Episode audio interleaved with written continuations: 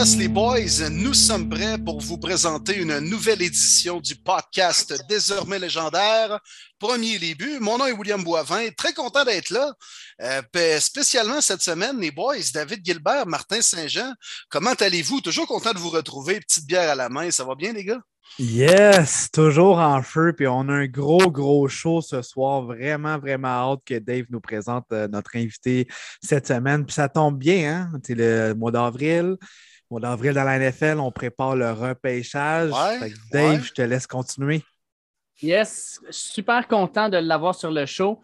Un des seuls Québécois qui joue dans la NFL. On a Laurent Duvernay-Tardif, on a euh, Pierre-Olivier Lestage qui est dans les, euh, les Seahawks avec l'équipe de pratique mais un starter, un gars qui vient de finir sa première année et qui se prépare déjà pour sa deuxième.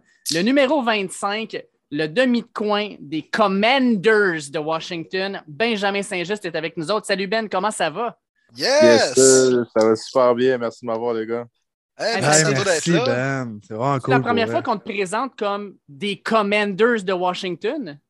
Ouais, ben c'est ouais, une des premières euh, depuis, depuis le changement, euh, changement de nom. Ouais, c'est la première introduction en tant que Commanders. Ouais, ça, comment, tu trouves ça? Comment tu trouves ça? Ah, je, pense, je pense que ça va être euh, parce que j'ai pas encore mis l'uniforme ou le casque encore sur moi. Fait que c'est pas encore vraiment réel. Mais quand on va après la première, le premier match, qu'on va se faire introduire en tant que Commanders, puis je vais avoir l'uniforme, je pense que là, c'est là que ça va commencer à comme dire OK, wow, on, a, on, a, vraiment changé la culture au complet ici. Hein. Mais vu qu'on est un podcast en français, nous autres, est-ce que tu nous donnes l'autorisation de dire les commandeurs au pire? Ah ouais, il n'y a pas de trouble avec ça. Ouais, OK. OK, c'est bon. Parce que moi, avant, en plus, j'avais comme, j'avais comme un, trademark un peu original à moi, Ben. C'est que j'avais qualifié anciennement l'équipe de Washington et là, je cite les WFT. Puis, je suis un peu déçu de ce changement de nom parce que là, je pourrais plus les plugger de cette façon-là. Tu me comprends?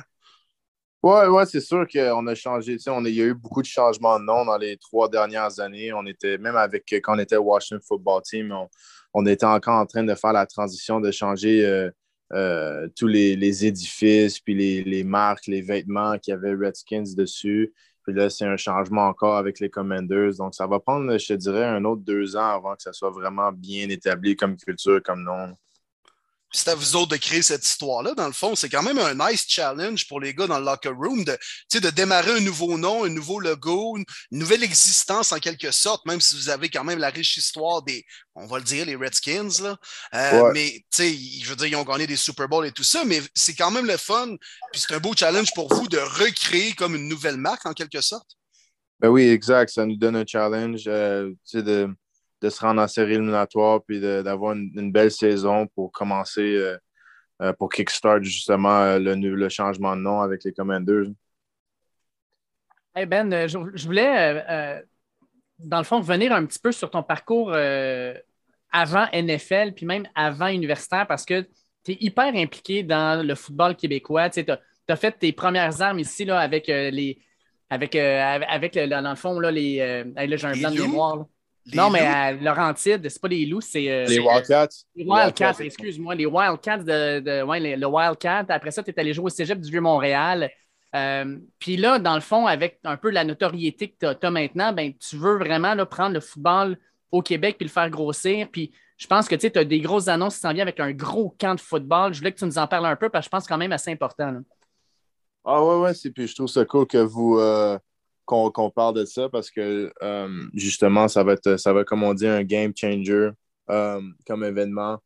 Moi, euh, je, crée, je crée cet événement-là avec, avec le fondateur de, la compagnie Invictus, Carl. On a travaillé longtemps. Il m'a sponsorisé durant mon année de recrue. Donc, j'avais des gants j'avais des gants personnalisés pour moi-même durant la saison avec sa compagnie. Puis on a décidé justement. Dans le fond, ça a commencé l'été passé quand j'ai mis euh, j'ai publié quelque chose sur Instagram. J'ai dit je fais un camp gratuit pour les jeunes de tel à, tel, à tel âge. Venez à ce, terrain-là à Montréal. Puis il y a comme 150 jeunes qui sont présentés. ça m'a donné l'idée de dire s'il y a 150 jeunes qui, qui sont capables de se présenter en une semaine sur un post Instagram, imagine qu'est-ce qu'on peut faire avec quelque chose qui est bien organisé, avec beaucoup de ressources, puis euh, une super belle installation. Fait que là, on a commencé. C'est sûr que je ne peux pas donner trop de détails encore. On va commencer à dévoiler le tout à la fin du mois. Mais là, on, est rendu, on là, on a des commandites. on est rendu à 500 joueurs. On est rendu à une journée complète. On est rendu à avoir des, euh, euh, plusieurs coachs de, de, NCA Division 1. On a des coachs NFL de choix de première ronde. on a des légendes du, circuit de football canadien qui vont venir être porte-parole et comme coach. Euh, on a des uniformes, on a des barbecues. ça, ça, va être quelque chose de super solide. Puis justement, quand je crée ces événements-là, moi, je me mets à la place des jeunes, puis je me dis, qu'est-ce qui nous manque au Québec? Qu'est-ce qu'on avait, qu'est-ce que j'avais besoin quand j'étais jeune pour me donner de la motivation, pour que j'apprends, puis qu'en même temps, j'ai une super belle expérience, puis j'essaie de recréer ça en ce moment pour donner ça à la, génération future. Wow. C'est vraiment nice. Un porte-parole comme ça qui s'implique. Pour vrai, là, chapeau à toi, Ben. C'est ça coche. As-tu, es-tu capable de dire l'endroit et les dates ou c'est trop tôt encore? Euh, je te dis qu'on est, on est, le, on est le 6 avril, je te dirais, dans, dans, dans, deux, trois semaines. C'est juste qu'on on essaie de finaliser euh, nos trois gros, euh, de grosses commandites pour le camp. On a quelques d'autres euh, commanditaires. C'est juste qu'ils vont, comme ça, on va pouvoir mettre les logos de ces commanditaires-là sur nos, nos pages Instagram et marketing. Mais après ça, on, on va pouvoir dévoiler le tout. mais ouais, ça va être, ça va être au mois de juillet. Euh, puis euh, ça, va être, euh, ça va être 500 jeunes de trois groupes différents, de 8 à 13 ans, 14 à 16, et puis 17, 17 et plus. Et puis, ouais, comme je te dis, on va avoir un mix de, de coachs et de porte-parole et, d'éducateurs canadiens, des légendes du, football canadien. On va avoir des joueurs de la NFL, on va avoir des joueurs NCA Division 1. Puis, ouais, ça, ça va être un super beau camp. Dis-toi que c'est sûr qu'au premier début, on va partager ça, puis on va vraiment là t'encourager à fond là-dedans. Ah oui, j'apprécie beaucoup. Ça, ça, ça, va, ça va très loin. Ben justement, il faut, faut, rester solidaire. Il faut, faut, partager ensemble tous ces, événements-là. C'est des choses qui n'arrivent pas souvent. Donc, euh, avoir le, support des médias, des médias autour de moi pour, euh, pour partager ce camp-là aussi. Ça, on ne sait jamais qui, ça peut toucher qui. Puis ça peut, ça peut changer la vie d'un jeune joueur de football québécois c'est une première au Québec, les boys. Là. Moi, j'ai jamais vu un camp de la sorte, puis j'ai hâte de voir la, confirmation de tout ça, euh, Ben. Puis, euh, mettons, moi, je suis curieux de savoir, tu sais, les, jeunes qui s'inscrivent et tout ça, puis les discussions que tu as eues avec, euh, avec les jeunes ou, même des, des, gars qui jouent collégial pour les Spartiates, ton ancienne équipe et tout ça. quelles sont les questions qu'ils te posent? Puis est-ce que tu vois qu'il y a une montée du football au Québec, puis que les jeunes avec qui tu jases voient que des gars comme toi, Laurent, Anthony, vous êtes rendus dans la NFL, vous êtes établi dans la NFL, puis que Tabarouette, même si on joue au foot au Québec, c'est possible de se rendre dans le gros niveau. Là. Ouais, c'est ça le but ultime, justement, parce que moi, en grandissant, j'avais personne vraiment à regarder puis me dire, ben, premièrement, on n'en avait tellement pas beaucoup. On en avait, je pense qu'on n'en avait pas quand je grandissais secondaire, début cégep. après ça, il y a eu Laurent. Mais moi, je joue corner. Dans fond, je peux, je peux dire, OK, ouais, Laurent est un Québécois qui est rentré en NFL, mais quel joueur de position, de skills, disons, recevoir, running back, carrière, DB, linebacker, qui vient du Québec, qui joue en NFL en tant que partant? Il n'y en avait pas, tu comprends? Fait que là, c'est sûr que tu peux te dire, je vais me rendre en NFL, mais là, il y a tellement de monde qui disent, ouais, mais pourquoi, pourquoi toi, tu te rendrais en NFL? Il n'y a personne qui s'est rendu. C'est sûr que tu ne vas pas réussir. Tu comprends? Mais là, quand tu commences à avoir des, plus de, gens, des gens qui, qui, se rendent en NFL, mais là, le kid, il peut dire, bah, moi, j'aimerais ça être comme ça, comme Benjamin. Fait que là, l'autre personne ne peut pas dire, eh ben, ça ne fonctionnera pas, il n'y a personne qui l'a fait, parce que là, il y a quelqu'un qui l'a fait. Fait que là, la génération future va en avoir deux autres, trois autres, quatre autres. Fait que là, on va commencer à être plein, plein de Québécois dans la NFL parce qu'on a pu, disons, euh, euh, créer ce chemin-là, puis créer une motivation, puis une, une, euh, discipline pour se rendre, parce qu'avant, on n'avait peut-être pas les, les comment on peut dire ça, en, anglais, on dit un role model, mais fond, un idole, à, à, à, regarder. Donc, c'est ça le but, dans le fond, de, de rendre le, chemin plus facile pour la génération future. Là, tu regardes justement, tu es de plus en plus impliqué dans le football au Québec. Tu veux vraiment euh, t'impliquer comme la personne que tu es, dans le fond, le, joueur de la NFL, mais aussi un gars qui a grandi dans tout ça. Euh, qu'est-ce que tu remarques dans le football québécois dans les dix dernières années? Euh, est-ce que tu vois vraiment un gros développement? Est-ce que tu vois au niveau du coaching, des installations, puis même du regard des États-Unis vers nous? Tu vois-tu quelque chose qui est en train de grossir puis grossir? Ah oui, oui, c'est sûr, c'est sûr qu'à chaque année, on a un, euh, je, pense, je pense que je dirais la plus grosse, la plus grosse, euh, le plus gros changement que j'ai vu depuis que je suis parti en 2016 du football québécois, c'est qu'on avait des super athlètes, on avait du super talent, mais on n'avait pas, il y avait, il y avait, on n'avait pas de, reconnaissance justement, de notre circuit, même canadien, mais surtout américain.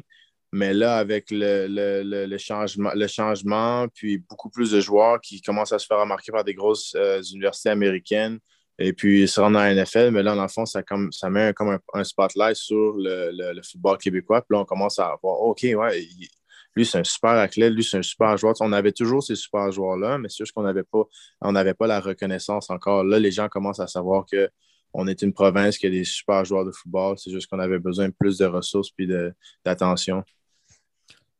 Est-ce que c'est arrivé de tes coéquipiers, Ben, même dans la NCAA ou quoi, qui t'ont demandé comment ça se passe au Canada, au Québec, comment tout a commencé à jouer au football? Tu sais, un peu du regard extérieur, que comme, hein, vous jouez pas juste au hockey, mettons, au Canada puis au Québec. Y en a-tu qui te posaient des questions de la sorte?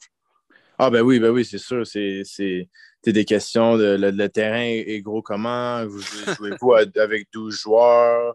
Euh, je, vois les receveurs courir avec 15 verges d'élan. De, des, questions comme ça qu'ils ont, qu'ils ont vues euh, basées sur, disons, la CFL ou, et tout ça. Donc, euh, ouais, j'ai toujours des questions comme ça.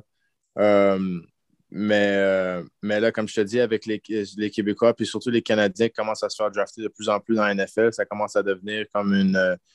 ça commence à devenir quelque chose, une, habitude maintenant. Fait que là, les gens savent qu'il vient du Canada. On commence à avoir beaucoup plus de Canadiens. Les gars, c'est des super bons joueurs de foot. Donc, c'est comme c'est ça qu'on doit, on doit créer cette habitude-là. Des gens disent OK, ouais, il vient de Montréal, il vient du Canada. C'est parfois, on en a déjà vu, c'est le super bon joueur, on le prend, tu vois. Parce qu'au début, c'est sûr que c'est un peu plus rare. C'est OK, euh, il vient du Canada, OK, t'es sûr, c'est juste un joueur de hockey, ce gars-là, puis il essaie de jouer au foot. C'était rare au début. Hein.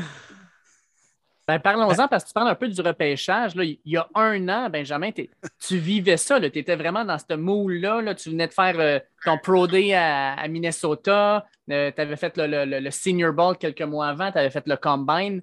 Là, tu regardes ça un petit peu de recul. Comment tu as, vécu cette expérience-là? Parce que tu étais l'un des premiers Québécois à faire la totale. Le Senior Bowl, tu étais le premier. Mais comment tu as vécu toute cette expérience-là? Comment tu peux nous en parler, mettons, avec un an de recul? Ah, c'était, une super expérience pour apprendre. Puis, comme, ben, ben, comme tu dis en premier, comme c'est en premier, c'est, des choses qui n'ont jamais été faites avant. Donc, j'étais super fier de représenter ma province euh, au, Senior Bowl, au Combine, au Draft. Euh, c'est des, choses qui, arrivent une fois dans, ta vie. Donc, j'ai vraiment, vraiment apprécié tous ces moments-là. C'était sûr que c'était super stressant. Euh, c'était des entrevues à chaque jour avec une équipe différente. Donc, je devais être sur euh, euh, je, devais être, parfait, je devais répondre à toutes les questions, je devais montrer euh, mon A-game, comme on dit, pour, pour leur montrer que j'étais le joueur de football parfait. Donc, c'était super cool de passer par cette expérience-là que tu, que tu fais seulement une fois dans ta vie, puis que seulement peu de joueurs vont faire dans leur vie. Moins d'un pour cent se rendent dans la NFL et se font repêcher aussi haut. Mais c'était, ça vient avec le stress, ça vient avec le travail, tout ça. Euh, puis je te dirais, une des choses que je trouve euh, que je suis très déçu, c'est que c'était, on était en plein milieu du COVID euh, au Québec, donc je n'ai pas pu revenir pour faire, pour fêter ça avec mes amis et ma famille. Et puis, et puis, puis, la province où j'ai commencé à jouer au foot, j'ai dû faire ça aux États-Unis. Mais sinon, à part de ça, c'était, c'est quelque chose que définitivement, je vais me rappeler toute ma vie, hein, ce processus-là. Beaucoup de premières. Puis euh, la question que les gens se demandent, c'est tout à fait normal aussi. Là, tu as eu ta première année, ton année recrue dans la NFL. On dit qu'il y a un gros gap euh, entre l'NCAA et la NFL. Pour toi, ça a été quoi le plus gros challenge que tu as remarqué durant ta saison recrue? Euh, je te dirais souvent, les gens me demandent est-ce que les gars sont plus gros? Est-ce que les gars sont plus vite que tu sais, collégial? c'est sûr qu'il tu es rendu avec les, les 1% les meilleurs athlètes professionnels dans le monde. Tout le monde est bon.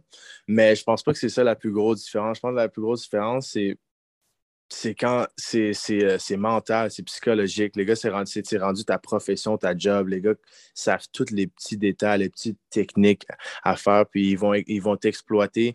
Disons, tu prends un jeu, tu dis Ah, je suis fatigué, j'ai pas envie de faire ma technique correctement, je vais faire quelque chose d'autre ou whatever. Ils vont exploiter ce, petit, euh, défaut-là, puis euh, te rendre ça à ton désavantage. dans le fond, il faut que tu sois sur ton. Il faut que tu sois parfait chaque jeu. C'est très, très précis. Puis j'ai vécu ça ma première game parce que justement, j'étais tellement stressé. Je jouais beaucoup plus que ce que je pensais. J'étais rendu partant. Mais en même temps, moi, j'étais recru. Fait que j'essayais d'être parfait. J'essayais de faire ce que mon coach me disait. Mais le, jeu allait tellement vite parce que tout le monde était précis. C'était rendu un, un, temps où j'arrivais devant un receveur. Puis normalement, je, je me place, je fais ma technique, je regarde un peu puis je sais qu'est-ce que je vais faire. Puis là, tu as Brady, tu as Mahomes de l'autre côté là, qui me check ils savent déjà quel coverage je suis en train de jouer. Tu comprends? Là, il faut que je change mon coverage. Mais tu sais, collégial, tu peux faire ça parce que les quarterbacks ne sont, pas encore, euh, sont pas encore aussi intelligents, ils ne sont pas encore aussi développés. Mais rendu NFL, les gars sont super smart. Tu fais un mouvement, là, je pense que Brady regardait de notre côté, il savait déjà qu'on jouait du cover 2. Fait que là, il fallait changer la cover 4. Tu comprends? c'est fou, pareil. Hein? hein? Le pre-snap read, ça n'a aucun sens. Ouais, c'est un jeu super, c'est un jeu mental. Puis, euh, tu sais, des fois, les, des fois les, je, pense, je que je ne mets même pas mes mains sur mes hanches quand je suis fatigué ou je ne montre pas que je suis fatigué parce qu'ils ont des coachs de l'autre équipe en haut dans, les, euh, dans, dans, les, euh, dans le press box, dans le fond, dans le, le, du stadium qui check. Puis ils savent dire, OK, numéro 25 est fatigué, lance une bombe maintenant sur lui. Il y a du monde qui check comme ça, savoir, OK, ah, il est blessé, il est blessé, il vient de, de, de, rouler sa cheville, vas-y, lance la balle sur lui. Fait que s'il faut que tu regardes ton, ton, ton, ton, body language, comme on dit, il faut que tu restes sharp à chaque jeu. Aïe, aïe. Quand tu parles des petits détails, c'est tout ça, hein? c'est l'enfer. Ouais, ouais, ouais. C'est ces petits détails-là qui font la différence. c'est pour ça, tu sais, des fois que peut-être Belichick et les Pats ont eu du succès parce qu'eux, ils s'appliquent sur chaque petit détail et ils font tout à la perfection. c'est ce qui peut faire la différence dans une game. Tu, nous l'expliques bien. Euh, puis écoute, Ben, tu as quand même eu à couvrir, toi, des gars comme Devante Adams, Tyreek Hill, Stephon Diggs à ta première année. Euh, petite question facile, mettons, lequel était le plus dur à couvrir? Puis selon toi, c'est lequel le meilleur des trois, mettons? Devante Adams, Tyreek Hill, c'est qui le troisième? Stephon Diggs, man. OK. Euh, je te dirais, j'ai quand même, j'ai quand, même, quand même très bien fait contre Stéphane. Je me rappelle, j'avais bien fait, je l'avais bien, euh, bonne couverture sur lui. Je pense qu'il avait euh, attrapé, je pense, deux balles. Euh, Devante Adams aussi, j'ai fait avoir ma première interception à Lambeau Field sur lui. Ouais, parle-nous ça, euh, ouais, j'avais sauté, j'avais essayé de l'attraper à, une main, j'aurais dû y aller à deux mains. Je ne sais pas pourquoi j'ai essayé de faire ça, de faire mon show. C'est euh, l'influence d'Odell? Oh, j'ai essayé de faire.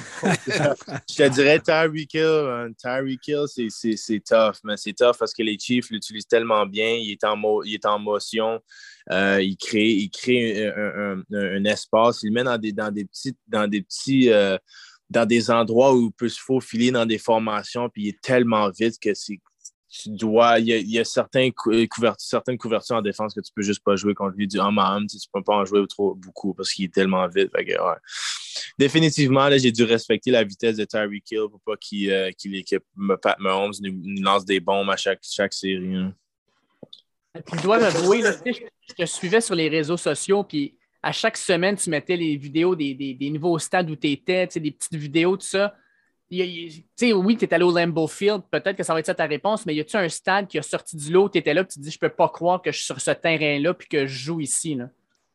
Ah, je te dirais le, premier match de pré-saison, Foxborough, Gillette Stadium, ça c'est super nice. Que, je pense que la, plupart du Québec euh, euh, est, fan des Patriots, surtout dans, leur run. Ils ont gagné beaucoup de Super Bowl puis Tom Brady. Fait que c'est nice de voir ça.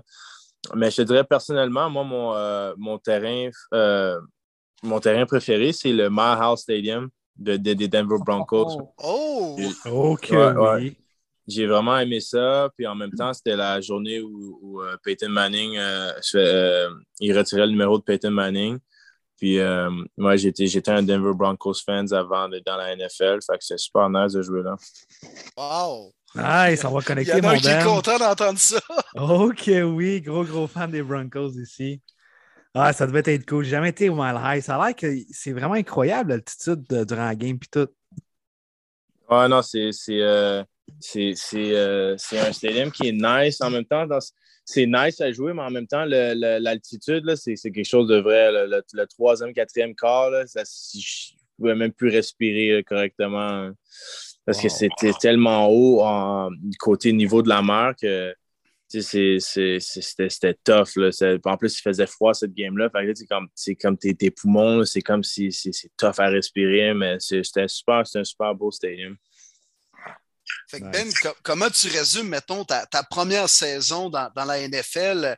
Écoute, juste avant de, subir euh, ta, commotion, euh, tu as joué des games où tu as utilisé, je pense, 96-98% des jeux en défensive. Fait que tu étais clairement impliqué dans le plan de match, puis tu étais présent sur toutes les formations, tous les jeux. Euh, bon, tu as eu une malchance, des commotions. Je pense que c'est une première fois pour toi dans ta carrière également sur un terrain de foot. Ron Rivera t'a appuyé dans tout ça. Mais comment tu résumes cette première saison? Là dans la NFL, Ben? Ah, c'est une super belle saison pour de vrai. J'ai mis, euh, mis beaucoup de travail, j'ai mis beaucoup de temps à étudier le cahier de jeu pour me mettre dans une position où je peux avoir beaucoup de temps de jeu. Puis j'ai eu plus de temps de jeu que je pensais. Puis euh, j'avais du fun aussi. C'était tough au début, j'apprenais, mais c'est normal, je suis une recrue. J'apprends la game, j'apprends les détails, tout ça. Puis euh, je progressais beaucoup à chaque, à chaque game. Fait que c'est plate que j'ai dû subir des des blessures à mi-saison, mais ça fait partie du, jeu que du jeu physique qu'on joue au football. Et euh, là, je suis de retour en santé, donc je, suis super content pour la saison 2022. Puis euh, j'espère rester en santé pour toute la saison, puis avoir une belle saison encore. Côté commotion, tu es correct, hein? tu t'es bien rétabli de ça, pas de maux de tête euh, fréquents et tout ça? Là? Non, non, non, c'est, ça, ça a pris un peu plus de. C'est sûr que ça prend un peu plus de temps parce que Um, c'est une blessure que tu dois, tu dois prendre au sérieux, puis tu reviens quand, quand vraiment tu es 100 C'est pas un genre, j'ai claqué mon, mon ischio jambier, je peux revenir quand je suis comme 80-85% Il faut que tu sois vraiment 100 Donc, um, il n'y avait pas vraiment de stress à, que je revienne à la fin de la saison. Ils ont dit prends ton temps, puis reviens quand tu vas être euh, en santé, tout ça. Donc euh, là, je suis all good, euh, all good en santé. Puis, euh, yep, euh, ready pour la, deuxième saison. Et puis comment tu as vécu ça? Euh, tu sais, on s'entend, là, tu commences avec Washington, tu fais tes premiers camps d'entraînement, puis là, Ron Rivera sort, puis il dit Il me fait penser à Charles Tillman. Tu sais, comme comparaison, tu entends ça d'un coach, tu dis Oh, là, attends un petit peu, là, là c'est des gros souliers que je dois remplir. Là.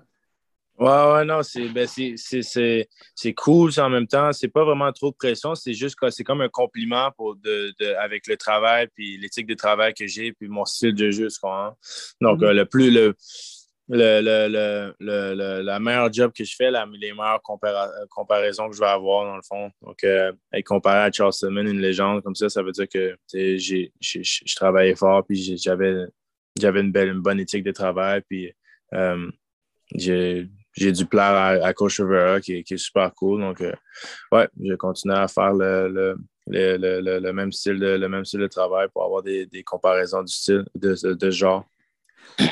Point de vue global, la saison morte des Commanders, on a quand même été actifs. On a été chercher Carson Wentz comme la nouvelle franchise de corps arrière. On regarde un petit peu la division. Les Cowboys se sont affaiblis, les Eagles, so-so, Giants aussi se sont affaiblis. Comment voyez ça, vous autres, les joueurs, le mindset, la prochaine saison, Washington, Wentz et tout ça? Euh, ben, personnellement, moi, je pense que cette année, c'est sûr qu'on ne veut pas vivre dans les excuses, mais c'était vraiment difficile avec le COVID dès qu'on a commencé les, euh, matchs de division, euh, surtout contre les Cowboys. On en a perdu une tough, puis après ça, il nous manquait plein de joueurs et tout. mais le truc avec notre équipe, c'est qu'on va être meilleur à chaque année parce qu'on est, tellement jeunes que ces jeunes joueurs-là, inclus en moi, on se développe on a beaucoup plus d'expérience. Puis là, après trois ans, euh, euh, avec, un, trois ans d'expérience avec des jeunes joueurs, puis maintenant on a un carrière qui peut nous amener en série éliminatoire. C'est euh, comme on dit, sky is the limit. On peut, faire que tout, ce qu'on veut. On peut même atteindre un, Super Bowl si on veut.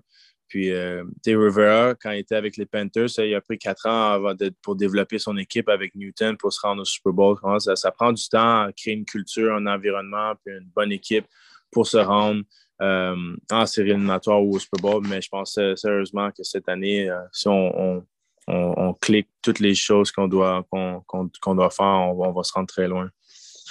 Comment vous l'avez vécu, mettons, les boys dans le locker room quand euh, Carson Wentz est débarqué à Washington? Est-ce que c'est un peu un désaveu pour Tyler Henneke qui avait l'air quand même d'être euh, apprécié dans le vestiaire? Ça a l'air d'un bon gars. Mais comment vous autres, avez perçu ça du côté des joueurs? Ah, ben c'est la, la, meilleure de la compétition qui arrive parce que, comme tu dis, Taylor, c'est un super carrière. Il nous a donné tout ce qu'il avait donné cette saison, puis il a bien joué. Puis euh, tu as besoin d'un carrière comme ça, puis ça nous donne beaucoup plus de. Euh, on est beaucoup plus confortable à avoir Carson maintenant. Fait que disons quelque chose, il arrive avec quelque chose avec Carson. Euh, Carson ne peut pas jouer, Carson est blessé ou Carson ne performe pas, mais on, là, on est relax, on est comme, on a Taylor qui a bien joué pour nous pendant deux mm. ans, on le met sur le terrain, ou on peut même faire une rotation avec les deux. Puis en même temps, ça pousse les deux à devenir des meilleurs carrières parce que là, tu sais, Carson ne peut pas juste dire Ah, je, vais être le partant de la saison. Non, tu as Taylor qui est, en, qui, est qui est en backup, qui est second string, puis qui est super bon, puis qui va te pousser à chaque pratique parce que lui, il a envie, qui veut jouer ou vice-versa. Donc, on va avoir une super compétition dans l'équipe. tu parles de ça justement, de l'avoir la compétition. Là. Il y a une expression anglaise qui dit Iron sharpens iron. Tu joues en pratique contre euh, McLaurin, qui est selon moi l'un des receveurs les plus, euh, les plus intéressants de la NFL. Il était écœurant. mais il est sous-estimé, il est underrated. Tu joues contre lui en pratique. Euh, est-ce que c'est toujours all out l'un contre l'autre, mettons, puis c'est comme qui a le meilleur de qui ou comment ça marche en gros? Ah ben oui, c'est sûr que, que Terry, Terry c'est un compétiteur. Donc, dès la première pratique l'année passée, je me rappelle, j'avais fait un jeu contre lui je pense que j'avais fait une interception. Puis après ça, lui, il essaie de faire un jeu sur moi, puis j'essaie de faire un jeu sur lui. Puis c'est quelqu'un qui parle pas beaucoup, mais tu le sais quand il est là pour. pour quand, quand, on dit en anglais, he means business. Hein. Il est là pour compétitionner, il est là pour faire ses jeux. Puis, euh, puis moi, moi, je trouve ça super parce que dans le fond, c'est un, un super, c'est un joueur élite. C'est un receveur qui qui, qui est un top 10, top 15 dans la NFL. Puis, euh, puis dans le fond, moi, ça, me rend juste meilleur. Si je, jouais contre des gars qui ne veulent pas compétitionner, qui ne veulent pas être meilleurs, dans le fond, je ne peux pas vraiment euh, élever mon, mon, niveau de jeu, mais avec lui, euh, je dois toujours amener mon A-game. Puis ça me, ça me rend toujours, ça me rend meilleur chaque pratique, chaque match à aller contre lui. Et comment dans ben, vas-y, Martin, vas-y. Non, vas-y, Dave, vas-y. Ben, ben, moi, je voulais savoir. Ben, moi, vas-y, Will. OK. Ben, moi, Ben, je voulais savoir que. Moi, je suis un gars de ligne, OK? Fait que là, quand tu es DB, puis tu as devant toi une D-line dominante comme vous avez, deux pass rushers, puis deux gros euh, anciens first pick dans le centre, c'est comment de jouer dans une défensive comme DB derrière une excellente D-line qui met beaucoup de pression? C'est le c'est le duo parfait. quand tu as une super D-line, le carrière n'a pas autant de temps pour lancer le ballon. Là, ça commence, tu vas commencer à avoir plus d'erreurs du carrière, des mauvais reads, euh, des interceptions, des passes rabattues. Si le carrière a 4-5 secondes pour lancer la balle à chaque fois, c'est sûr que ça va être une longue game pour les DB. Fait que là, nous, on commence à capitaliser avec des gars comme Chase Young. Dans le fond, notre D-line au complet, c'est des choix de premier ronde. On en fond, c'est vrai. dans le fond, c'est le, le, temps que le carrière a lancé le ballon, il n'y en a pas beaucoup. Fait que ça, ça nous donne l'opportunité d'aller faire beaucoup plus de jeux. Puis, écoute, quand Payne et Allen se sont pognés sur les lignes de côté, je pense que c'était contre les Cowboys. Euh, est-ce que rapidement les deux sont passés à autre chose, puis ils s'entendent vraiment bien, puis c'est un petit épisode, tu sais, dans chaque famille, il y a des chicanes des fois, là. Mais euh, comment ils s'entendent, ces deux gars-là? En plus, je pense qu'ils ont joué ensemble à Bama, là. Ouais, c'est ça. Ils ont joué à Bama ensemble. Ils se connaissent depuis super longtemps. c'est des gars de. C'est des, c'est, des gros monstres avec plein de. avec plein de. Avec plein de. de, euh, comment on dit ça? De. Testostérone de testostérone, puis de, ah, sont fâchés à l'intérieur, des joueurs de foot, tu comprends? Il y a de la difficulté à s'exprimer. Fait qu'il y a sûrement quelqu'un, il, y a, sûrement quelqu'un qui a dû vouloir s'expliquer sur, sur, un jeu. T'as mal fait ci, t'as mal fait ça, c'est sorti tout croche. Les gars se sont battus, puis après ils ont dit OK, c'est correct. on voit, je pense que je vois ça à chaque pratique. Hein. c'est ben, bon. Là, on parle de la D-line, là.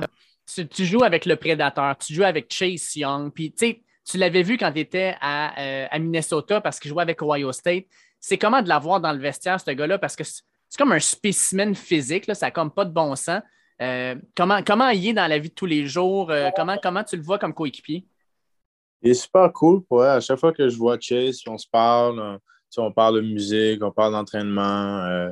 c'est un, un, bon, c'est un super leader, tu comprends? surtout sur le terrain, hors du terrain, hors du terrain, resto, bar, ensemble.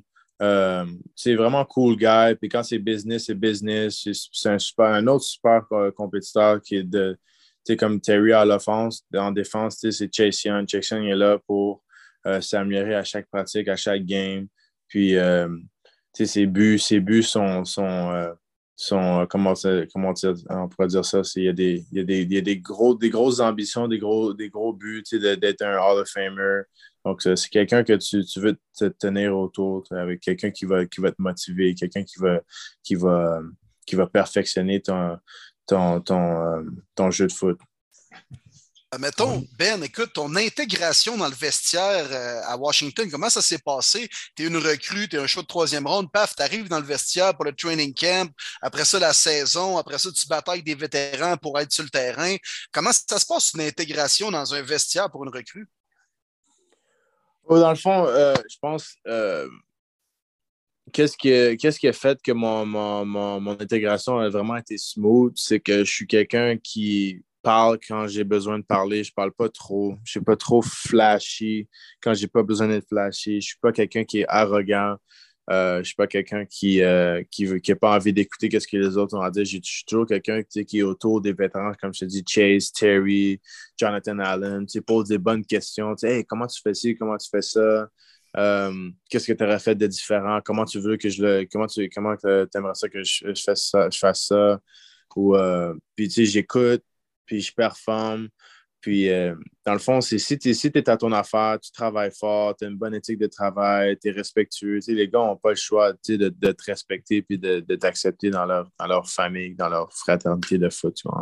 Mais si tu arrives, tu es la recrue, tu n'as pas envie, d'écouter, tu fais ce que tu veux faire, tu arrives en retard en pratique ou whatever, tu fais du trouble, puis en plus, tu ne performes pas, ben là, oh, ouais, ah, ça, je ne sais pas quoi te dire.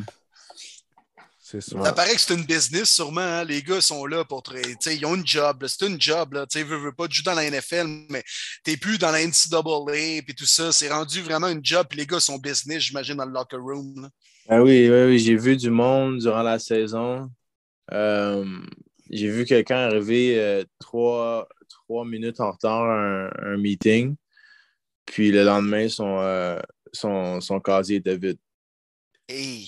Wow. Sérieux. C'était pas un kicker, là. Ah non, non, c'est pas un kicker. Tu sais, c'est. T'as un poids, disons, t'as un poids à. T'as un poids à, à, à, maintenir durant la saison. Disons, on dit on veut que tu sois 200 livres, puis tu arrives 198. T'as, des, des, tu peux te faire des amendes jusqu'à 5, 5 000, 10 000. Hey. OK. Ouais. que la, ah c'est jamais bien loin. là.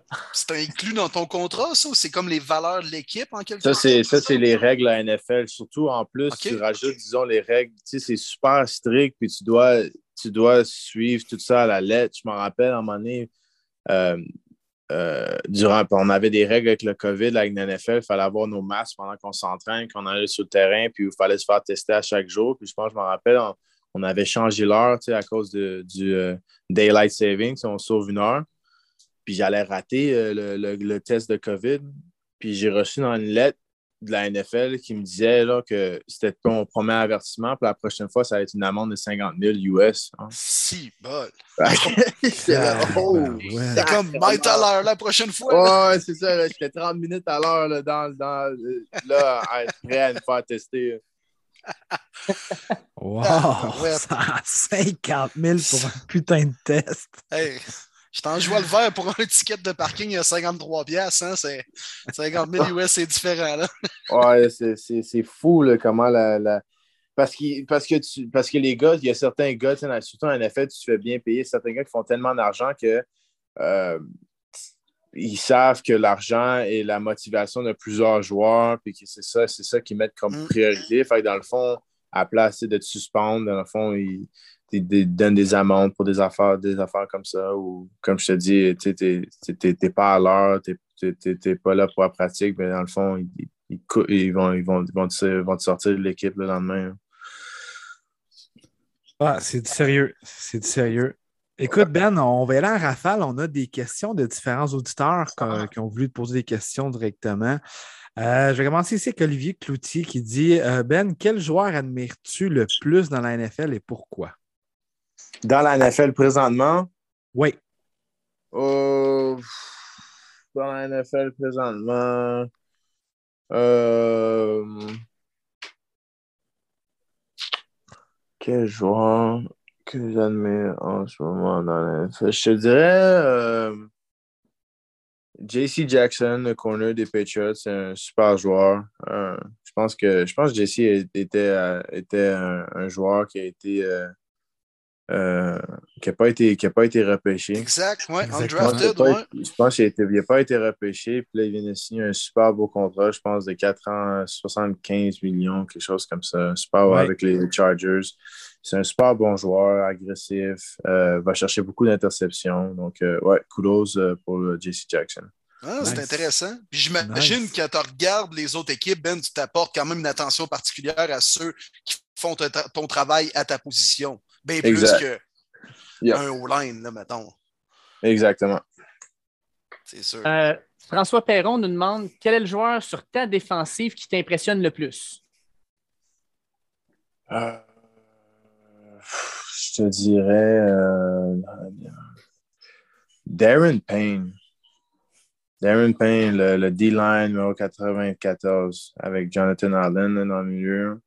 C'est un joueur qui ne parle pas beaucoup, tu vois pas beaucoup ses statistiques parce qu'il joue à l'intérieur de la D-line, mais wow, c'est un athlète phénoménal. Puis il tient un super joueur de foot. Super joueur de foot. Euh, Mathieu, Mathieu Labbé te demande, Ben, la plus grosse différence entre les systèmes offensifs et défensifs de la NCAA versus la NFL?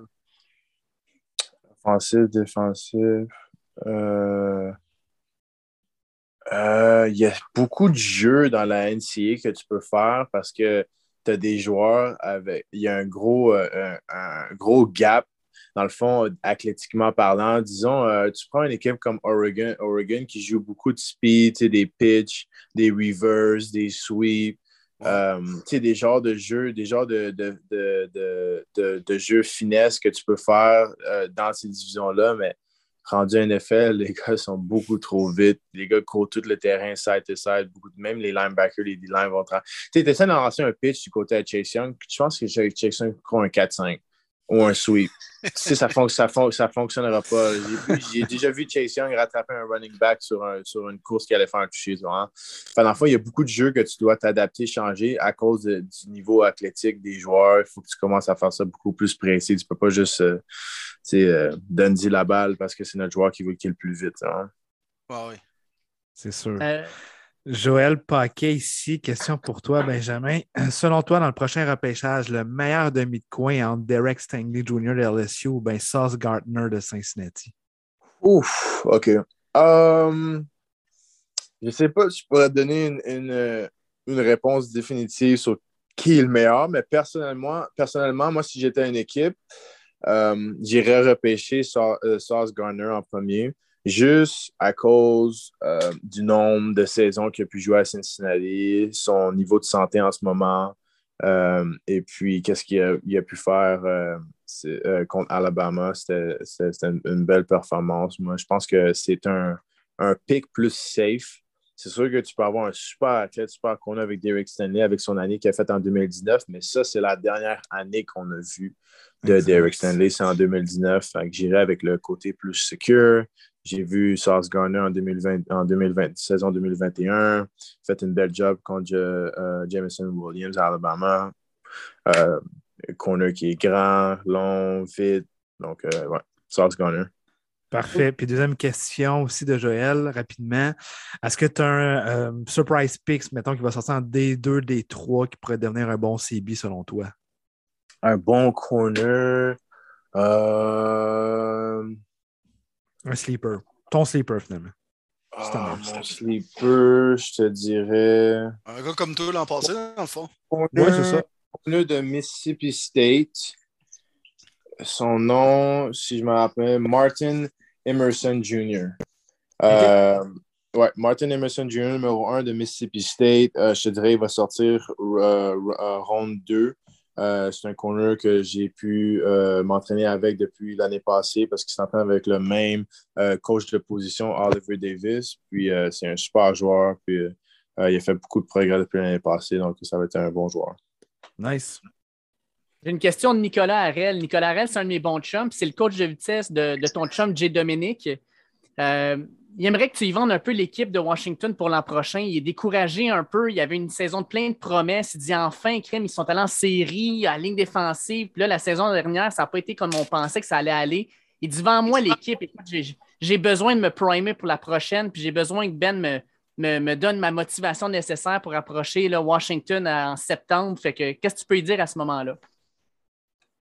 Ben, à, chaque année, à, chaque année, on, à chaque année, on apprend euh, des erreurs qu'on a faites l'année passée. Puis comme je disais, au début de, de, l'entrevue, on a une équipe avec des joueurs jeunes à chaque position. Donc, on ne peut pas vraiment être pire que l'année passée parce qu'à chaque année, on apprend nos erreurs. À chaque année, on progresse. À chaque année, on devient plus vieux. à chaque année, on a, beaucoup plus d'outils dans notre boîte d'outils, euh, incluant moi. Et puis en même temps, on grandit avec Coach Rivera qui apprend à coacher notre équipe, qui apprend notre culture, apprend à créer un environnement gagnant.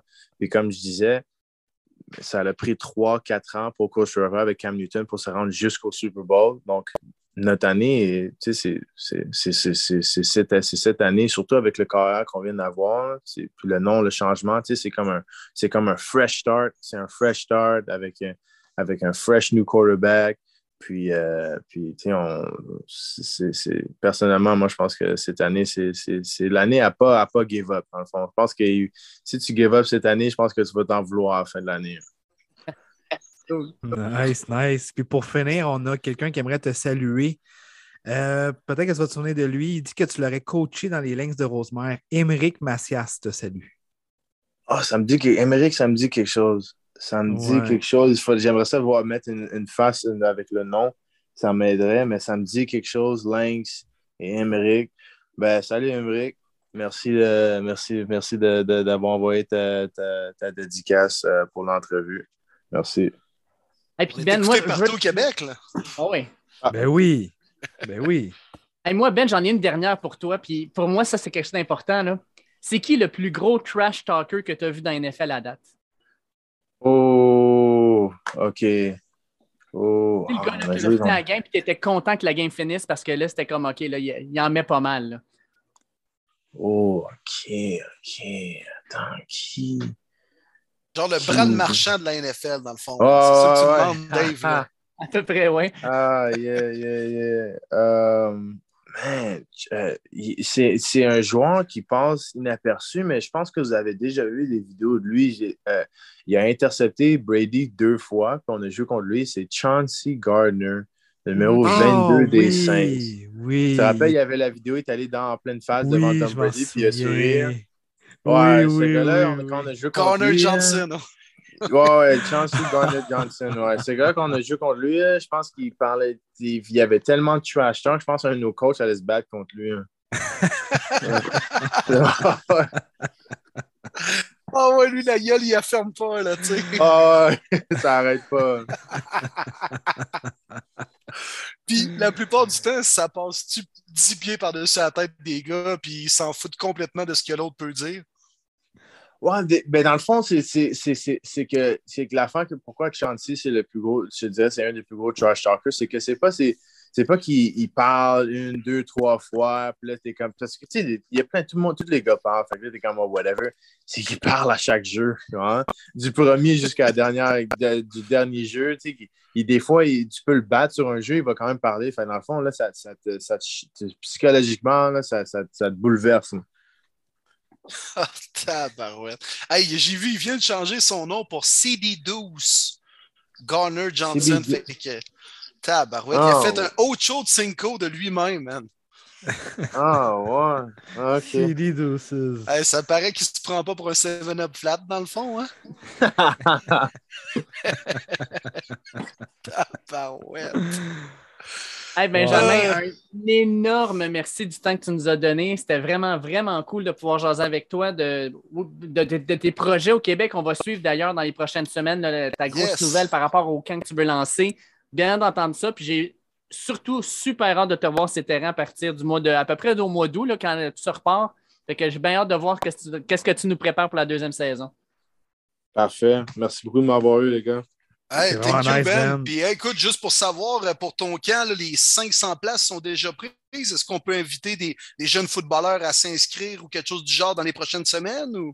Oui, ouais, on va avoir le site web qui va être, euh, qui va être en place avec le lien, puis euh, ça va être 500 places, mais ce n'est pas, encore, pas encore déjà booké. Les, Tout le monde est bienvenu, c'est ouvert au public, filles, garçons, unisex, de 8 jusqu'à 18 ans. Super. Ben, écoute, nous autres, on est présents à chaque semaine. On va le mentionner. Ça va nous faire plaisir également. C'est une première au Québec. Là, puis euh, je pense que j'espère que ça va devenir une tradition. On peut-tu le dire de cette façon-là, Ben? Oui, oui, ça va être à chaque année, ça va être plus gros. Dans le fond, on, euh, commence, on, commence, commence assez, on commence assez gros cette année, mais l'année prochaine, ça peut que ça, ça, peut que ça soit deux, trois jours. Ça peut que ça devienne un, un, genre de camp de jours complet avec euh, beaucoup plus de, de coach et puis de, de ressources, puis tout ça. Mais ça va être super nice pour elle. Euh, c'est beaucoup de travail, mais ça va être, ça va être super nice. Wow! C'est sûr. Très cool. C'est gros événement. Oui, vraiment. Ça va être un gros événement qu'on va parler année après année. Ça va être ça à coche. Tu euh, penses-tu qu'il va y avoir de tes coéquipiers qui vont être là, mettons? Euh, ben, c'est ça. Là, on travaille avec le comme je te dis. Tu sais, je peux te donner des indices. Il va y avoir, je te dirais, il va y avoir trois joueurs NFL, dont un de premier de, de, de, de choix de première ronde. OK. Euh, il va y avoir trois joueurs NCA Division 1. Euh, il va avoir deux anciens de la, NFL. Il va avoir un joueur CFA dans la temple de renommée. Euh, puis, euh, qui d'autre? puis, il va avoir une, dizaine de gars RSEQ, U-Sport et tout ça. que, ouais, ça va, être, ça, va, ça va être nice. Ça va être nice. Moi, à 29 ans, je peux-tu m'inscrire quand même ou? Ah, ben c'est sûr, tu peux venir euh, en tant, en tant que spectateur. Puis si tu veux faire une entrevue avec un, des gars ou, ou moi, whatever, prendre une photo, signer, il va y avoir un barbecue qui va être là. Euh, je parlais, je ne sais pas si vous, connaissez euh, Martin de Entre deux Tailgates. Ben oui, Martin Massé. Oui, ah, oui, oui. On est, on, est, on, est, on, est, on est bon amis. Martin a offert ses services, donc euh, Martin va être là euh, avec euh, sa tante, son, son équipe, puis avoir un super barbecue. Wow, il faudrait faire de quoi, les boys? Ben, écoute, Will, je m'en allais le dire. Podcast premier début, Ben, on te le dit tout de suite, on va être là, c'est sûr et certain.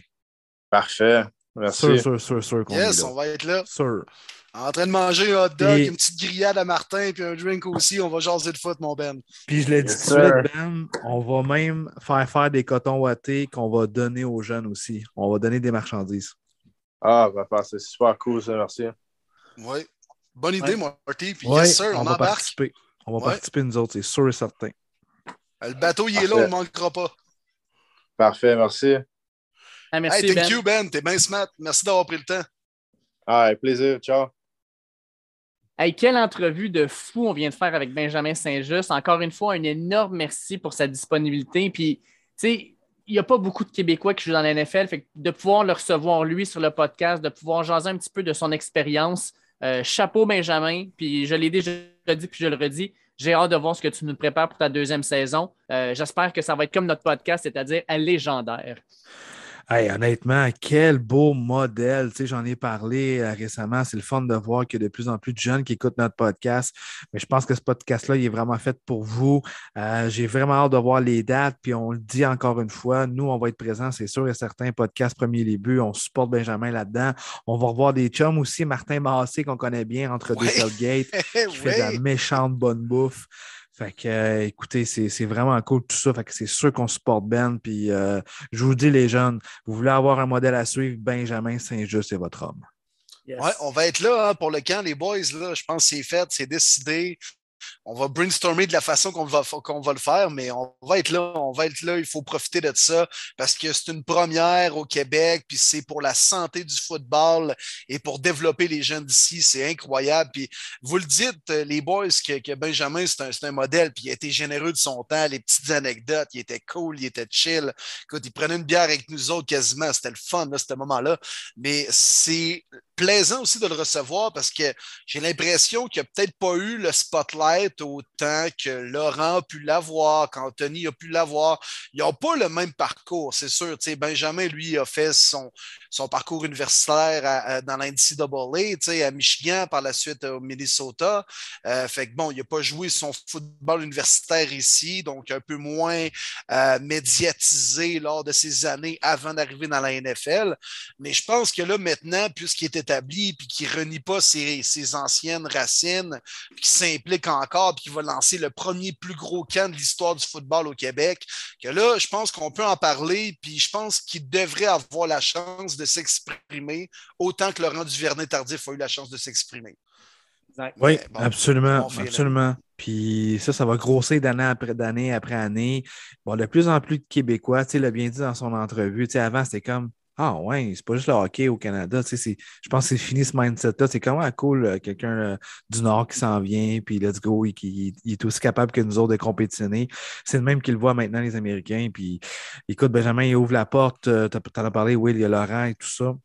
Mais de plus en plus, on va en voir, puis dans d'autres positions aussi importantes sur le football. Fait que vraiment nice qui s'en vient là, dans le futur du football québécois. Mais j'ai juste hâte de voir son annonce. Ça va être, euh, ça va être magique, ça va être gros, ça va être, euh, ça va être écœurant pour le football. Dans les semaines à venir, dans les semaines à venir. Puis parlant d'annonce, allons-y les boys. On a une grosse annonce, puis je le fais là, là, en plein milieu du podcast pour que tout le monde le sache. Tout le ah ouais, par là. Let's go. Présentement, vous savez, on enregistre toujours le mercredi à partir de 21h. On est le 6 avril. Mois d'avril équivaut le repêchage. Puis on s'est dit, pourquoi pas être fou? On vous lance l'invitation. Vous pouvez écrire en privé à moi-même, Martin Saint-Jean, David Gilbert, William Boivin, sur Twitter, Facebook, peu importe. Si ça vous tente de participer, dans deux semaines exactement, le 20 avril, on fait le mock draft des partisans sur le podcast Premier et les buts. Oh que oui, tous les partisans qui vont vouloir représenter leur équipe, qui ont un choix de première ronde, ça veut dire Will puis moi, on ne pourra pas participer. Vous allez être dans la peau de votre DG et on fera un repêchage simulé de la première ronde des 32 premiers choix. On va tout enregistrer en même temps, on va tout se connecter via Zoom et ce sera le podcast de la semaine. Donc, si vous êtes disponible et ça vous tente, 20 avril, 21h ou peut-être 20h30, ça va dépendre. On va commencer ça, puis tout le monde doit être connecté en ligne, puis un après l'autre, on fait les choix avec une brève description.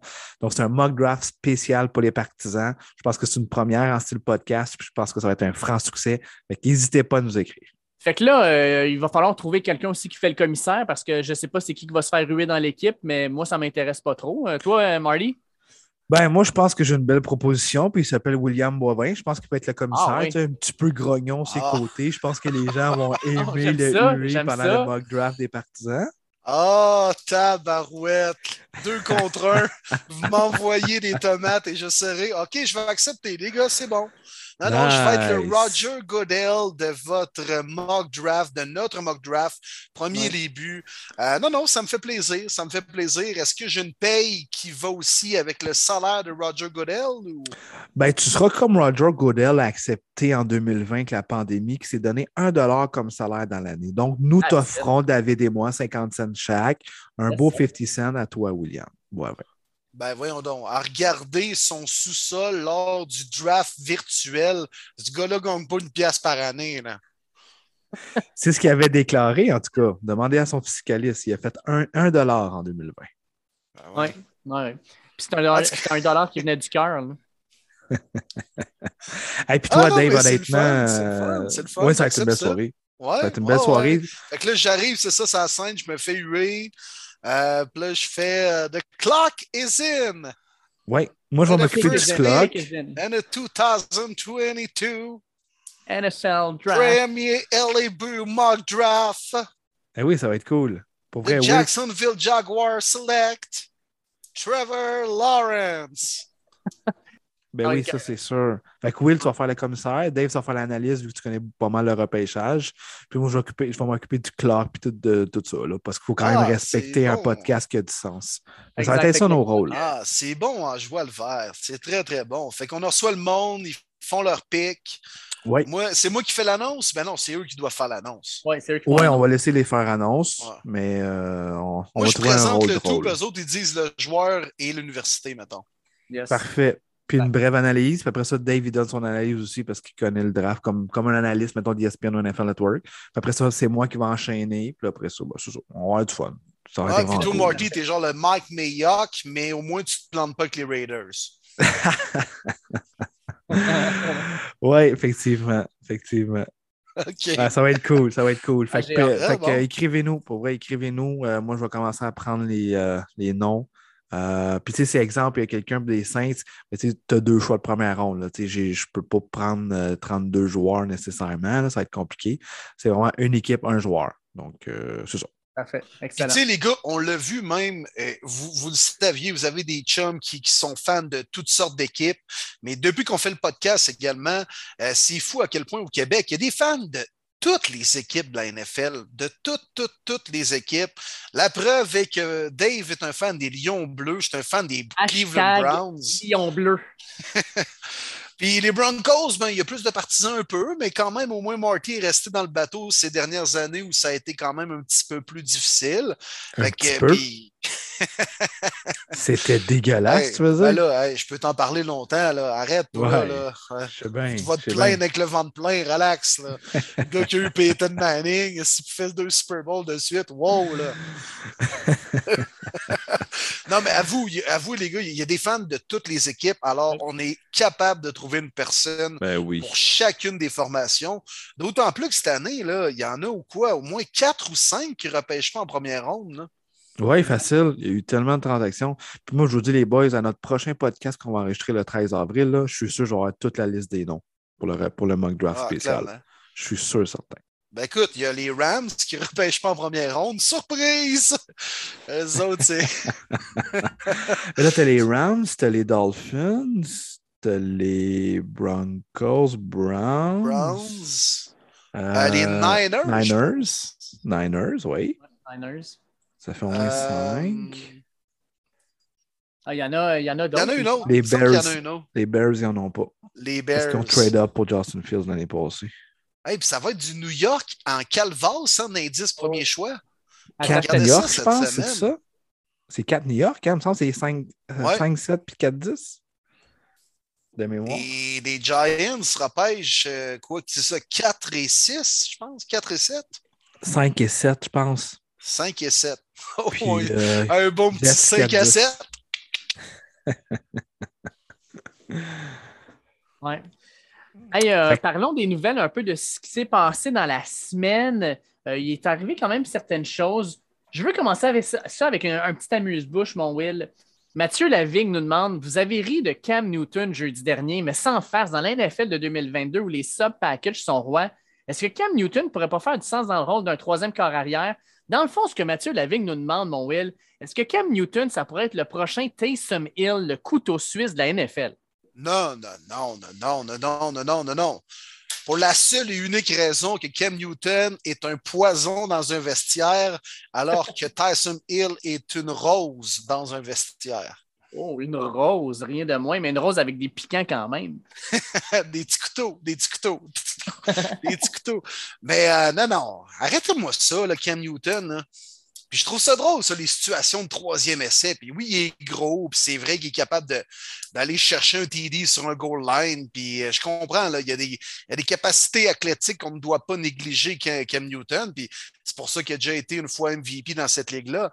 Mais comment il y a de corps arrière qui sont capables de jouer sur une goal line puis d'aller chercher le first down à 4 et 1? Là? Il y en a un puis un autre. Là.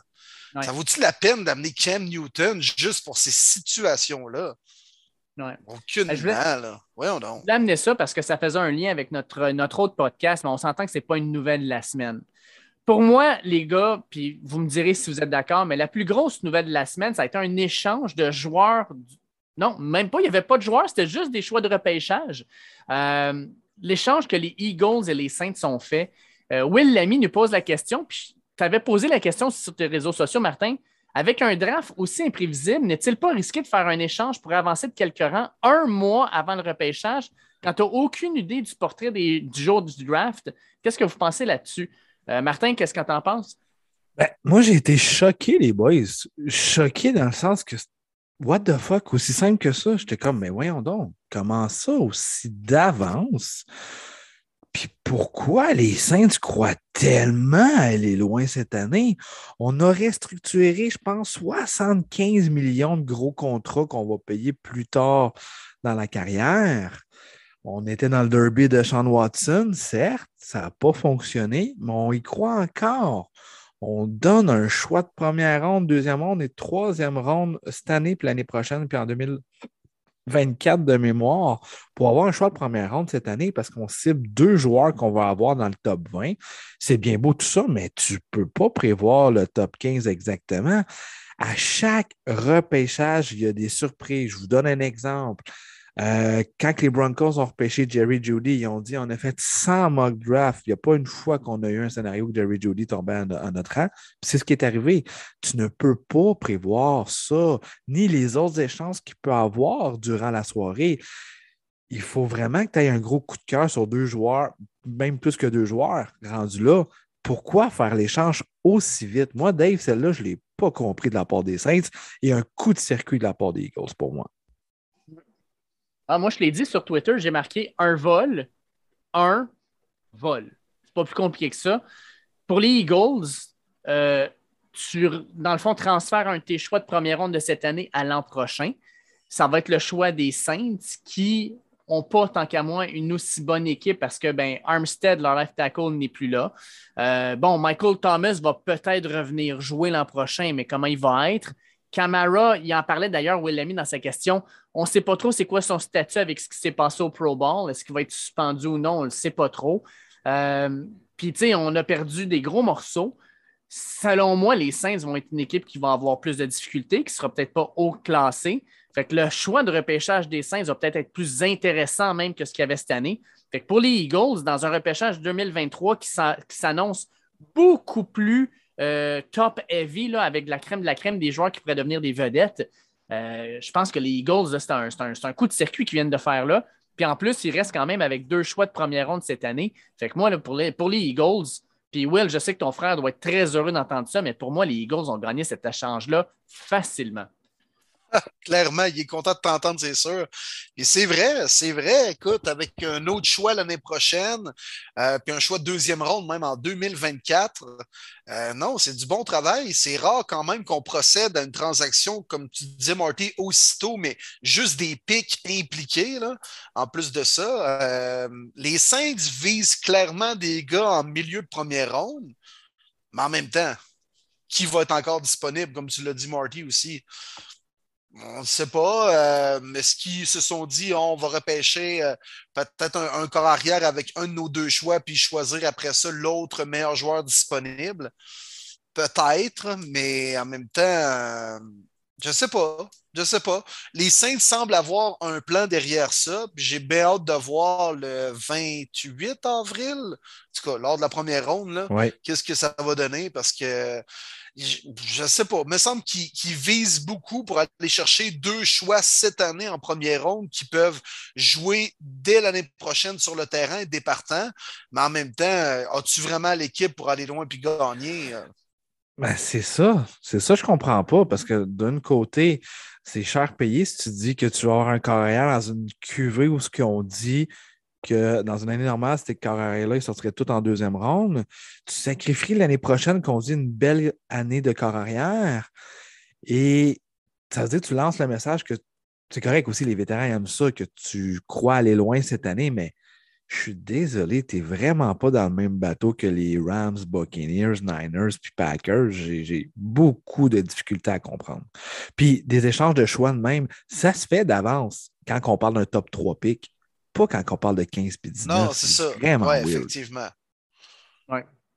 il y avait eu les Dolphins l'année dernière, ben, les Niners qui s'étaient avancés au numéro 3 pour par la suite descendre à 12, remonter à 6. Mais euh, des comme ça, euh, tu sais, 16, 18, 19, ça, c'est plutôt rare. Ouais. L'autre chose, puis je pense que, tu sais, on parlait beaucoup de la valse des carrières dans la saison morte, puis effectivement, ça a été une valse extraordinaire. Je pense que Martin et Will, vous pouvez en parler parce que vous avez maintenant un nouveau corps arrière. Mais euh, les receveurs aussi, les receveurs, on a vu Davante Adams, on a vu Tyreek Hill changer d'adresse. Là, Devante Parker a été échangé aux Patriots. Puis on a aussi la grosse signature de Stephen Diggs par les Bills. Euh, Phil Côté nous demande votre avis sur l'échange des Pats pour Parker? Est-ce qu'on sous-estime les receveurs des Pats? Puis ensuite, on a Pierre Wabon et Jean-Simon Terrien qui demandent euh, en gros le, contrat de Stephen Diggs. Est-ce que c'est un bon contrat pour les Bills et pour Diggs? Euh, Jean-Simon Terrien dit qu'il ne trouve pas cher parce que le contrat commence juste dans deux ans. Ça va être rendu une aubaine. Euh, comment vous voyez ces deux, ces deux, signatures ou échanges-là de receveurs qui ont bougé encore? Ben, pour commencer, la transaction d'Evante Parker, pour moi, c'est une grosse erreur de la part des Dolphins. Euh, T'échanges pas ça aux Pats, honnêtement, pas dans la même division. Parker a connu une bonne année à date dans sa carrière, mais il a le potentiel. Il est capable d'aller chercher le ballon contre un. L'année passée, c'était plutôt difficile euh, côté blessure, mais là, tu donnes vraiment euh, un gros besoin à un de tes rivaux directs. Euh, je pense que ça va venir leur faire mal. Moi, je m'attends à une belle année de Devante Parker. Je ne parle pas d'une année Pro Bowl, mais quand même une bonne saison qui peut peut-être emporter un 800 verges avec 7-8 touchés du côté des Pats. Ça peut leur péter d'en face. Tout ça pour avoir donné un choix de 5 et de recevoir un choix de 3 de l'année prochaine. Ah, oh, j'ai grincé les dents. Pour quelques rangs comme ça, il me semble que c'était vraiment pas cher. Pour moi, c'est une très, très belle acquisition de, de Devante Parker. Puis rapidement, le contrat de Stephen Diggs, il est excellent. Parce qu'il faut se mettre en contexte. Oui, on trouve ça fou, les extensions, puis tout ça, mais les contrats ils ont tous été construits pour les recevoir à ce qu'ils soient plus payés d'ici deux ans. Pas cette année, ils ont tous un, un petit numéro, mais les gros contrats de télévision commencent à rentrer en 2023 par 2024. La masse salariale va jumper incroyablement d'aujourd'hui en 2024. Donc, ces contrats de receveurs-là vont rentrer en masse sous le plafond salarial. Et tu fais plaisir à tes joueurs en même temps. Tu leur donnes tout de suite le bonbon. C'est win-win pour moi comme contrat. Oui. Très bon, effectivement. Euh, les receveurs des Pats, moi, je les trouve passablement sous-estimés. By the way, un choix de 3 pour Parker ou un choix de 5 pour Amari Cooper. Je trouve bonne. Euh, mais non, sérieux, ils ont quand même un bon petit squad de receveurs. Il n'y a pas de, ou de wide receiver number one vraiment étiqueté. Mais je trouve ça intéressant. Moi. Jacoby Meyers n'est pas si pire. Parker peut peut-être assumer le, premier rôle. Kendrick Bourne pourrait peut être bon dans un rôle de soutien. Nelson Aguilar aussi. Kill Harry, c'est plus un flop comme first pick que d'autres choses. Mais c'est correct, c'est intéressant. Ça fait Pats. Ça fait très, très Pats. Puis, euh, les Pats, ils ont tout ça, une pas si pire offensive avec Damien Harris, Mac Jones, le manager QB. Puis, je sais ce ne sont pas tant améliorés, ils n'ont pas tant été actifs, mais ils vont être fatigants, les Pats, encore l'année prochaine. Ça va être ce genre de club que va probablement jouer pour pas loin de 500. S'il se qualifie pour les séries, ça va quand même être surprenant, surtout dans l'américaine, ça va se taper sa gueule pas à peu près. Mais les Pats vont être fatigants. Pour de vrai, t'affrontes les Pats, c'est pas une win assurée. Puis ils peuvent bien jouer à game, game défensive, pas trop de points, manager un peu. Puis ils vont être fatigants, mais bonne acquisition pour Devante Parker. Puis euh, les Dolphins, euh, bon point Marty, hein, d'échanger ça dans la division, là, c'est tabarouette, sérieux, là, euh, c'est pas fort, c'est pas fort. Puis pour Stephon Diggs, est-il vraiment un top 5 receveur dans la ligue? Je me pose la question. Je suis pas prêt à dire oui, je suis pas prêt à dire non. Mais je me pose la question. Vas-y, toi, toi, Dave, voir. Ben, si tu regardes les statistiques dans les, dernières, dans les deux dernières années, en fait, depuis qu'il a été changé, Stephen Diggs est top 10. Ça, ça ne fait pas, de, ça fait pas de, discussion. Mais top 5, je pense pas. Cooper Cup, Davante Adams, Tyreek Hill, ajoute à ça, mettons, Justin Jefferson. Ouais, Puis là, ben, Diop. Oui, exact. Fait je pense que Diop a été blessé. Fait que oui, lui, il rentrerait là-dedans. Puis je mettrais même en avant de lui euh, probablement un ou deux autres joueurs, peut-être. Euh, Mais Stephen Diggs reste quand même un joueur qui est proche du top 5. Fait que je pense que c'est un gros contrat. Mais comme tu disais, Martin, financièrement parlant, ça fait du sens pour les deux parties. Puis surtout, moi, ce que j'aime, c'est que Josh Allen, il garde son receveur numéro un. vous avez vu sur les réseaux sociaux euh, que, comme quoi que Quandre Diggs, qui joue pour les, les, Cowboys, moi, j'aurais aimé ça jouer avec mon frère. Ouais, Trevon, euh, ouais, pas Quandre Diggs, ouais, excuse Trevon Diggs. Excuse-moi. J'adore Dave. À chaque oh, semaine. C'est là, un comme, Je fais des péronismes tout le temps. J'adore. Non, des Gilbertismes, on va appeler ça C'est ta signature, Dave, puis j'aime ça. Change pas ça. Fait que Trevon Diggs a dit J'aimerais ça jouer avec mon frère à Dallas. Puis c'est Josh Allen qui a répondu Non. Puis ah, bizarrement, bon, ça. Quoi, une semaine après? Ça, c'est bon, hein? Une semaine après. Ça, non, mais ça, ça veut dire aussi qu'il ne veut pas que Trevon joue pour les Bills, tu comprends? ben, je ne suis pas sûr que ça lui dérangerait, mais je pense que ça le dérangerait plus de perdre Stephen Diggs, qui est son premier receveur. Puis, tu sais, quand la direction voit ça, puis une semaine après, donne un contrat à Stephen Diggs pour cinq ans, je pense que Josh Allen va juste se dire comme That's it, man. Parfait, man. L'équipe est derrière moi et j'aime ça il fait ah, partie de, la, nouvelle relance des Bills, Stephon Diggs. Fait que c'est au-delà de ah, il est-tu top 5, il est-tu top 8, il est-tu top 9. C'est un receveur élite dans cette ligue-là. Là. Ça, tout le monde est prêt à le dire. Euh, puis je l'ai constaté en allant sur place, les gars, justement, contre les passes, là, le, le Monday Night l'année dernière. Puis il est vraiment aimé, Stephon Diggs. Là. Après Josh Allen, il y a une coupe de gants en défensive, des vrais de vrais, True Davius White et compagnie. Mais Stephon Diggs est vraiment aimé auprès des fans. C'est un badass, man. C'est un gars qui qui, bloque même pour ses porteurs et, ses receveurs quand c'est pas nécessairement le jeu et la balle qui se dirige vers lui.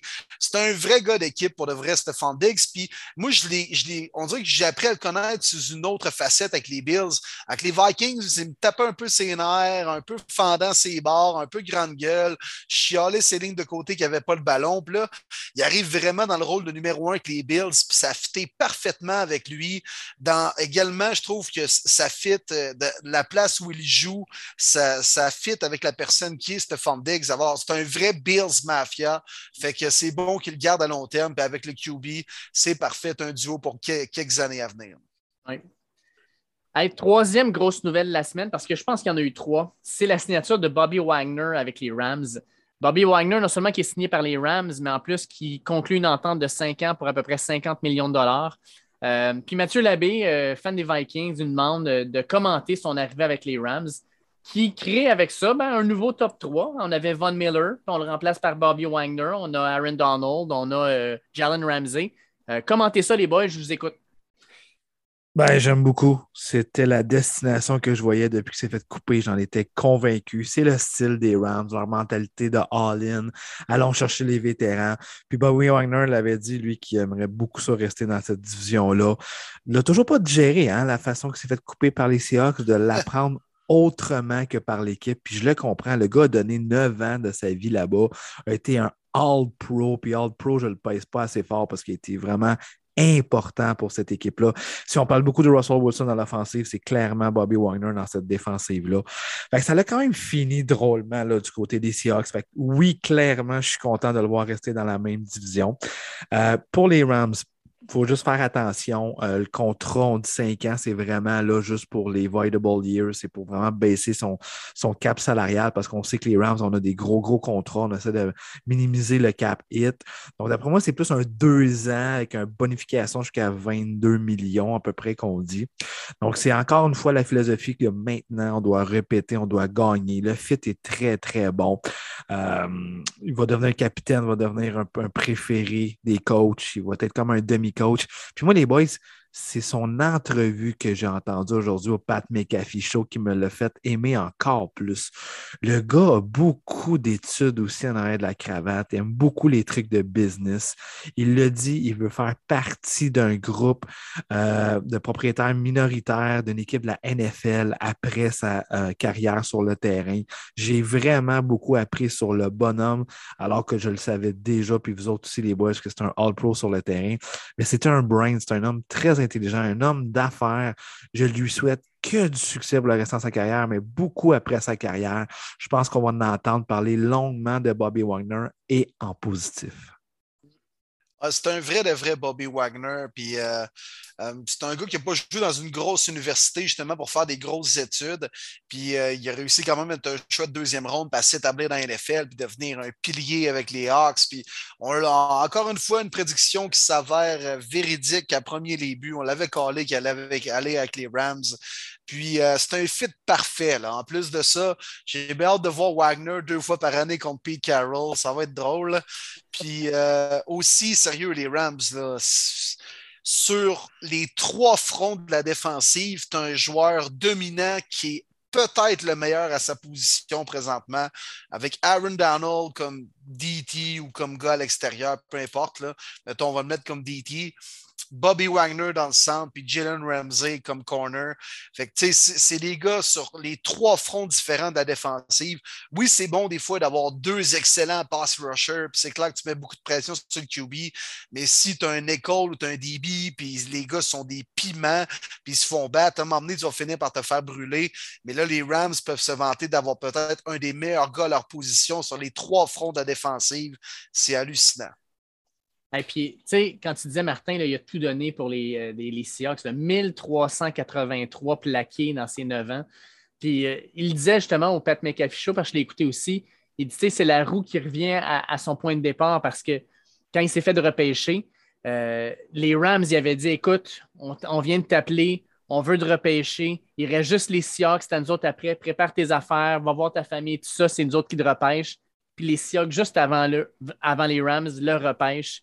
Fait qu'il comme, euh, il était un petit peu frustré à ce moment-là, puis là, bang, retour de la roue, mon homme, tu reviens au point de départ, puis tu s'en vas jouer avec les Rams. Les grands perdants dans tout ça, c'est qui? C'est, c'est les Ravens. Les Ravens étaient l'autre grosse équipe qui, a fait une offre, qui a travaillé.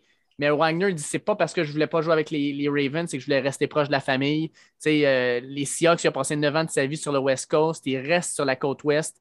Il voulait pas aller sa côte est. Fait que c'est plate pour les, les Ravens parce que je l'aurais très bien vu dans cette défensive-là qui est réputé pour ses fameux linebackers, les Ray Lewis, les T-Sizzle de ce monde. Euh, il aurait fité parfaitement, mais il va être parfait aussi avec les Rams.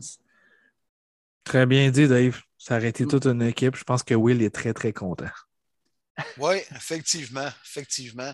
Non, non, mais ça, c'est des gars qui repêchent les Ravens. Bobby Wagner, ça n'aurait pas fité avec les corbeaux. Là,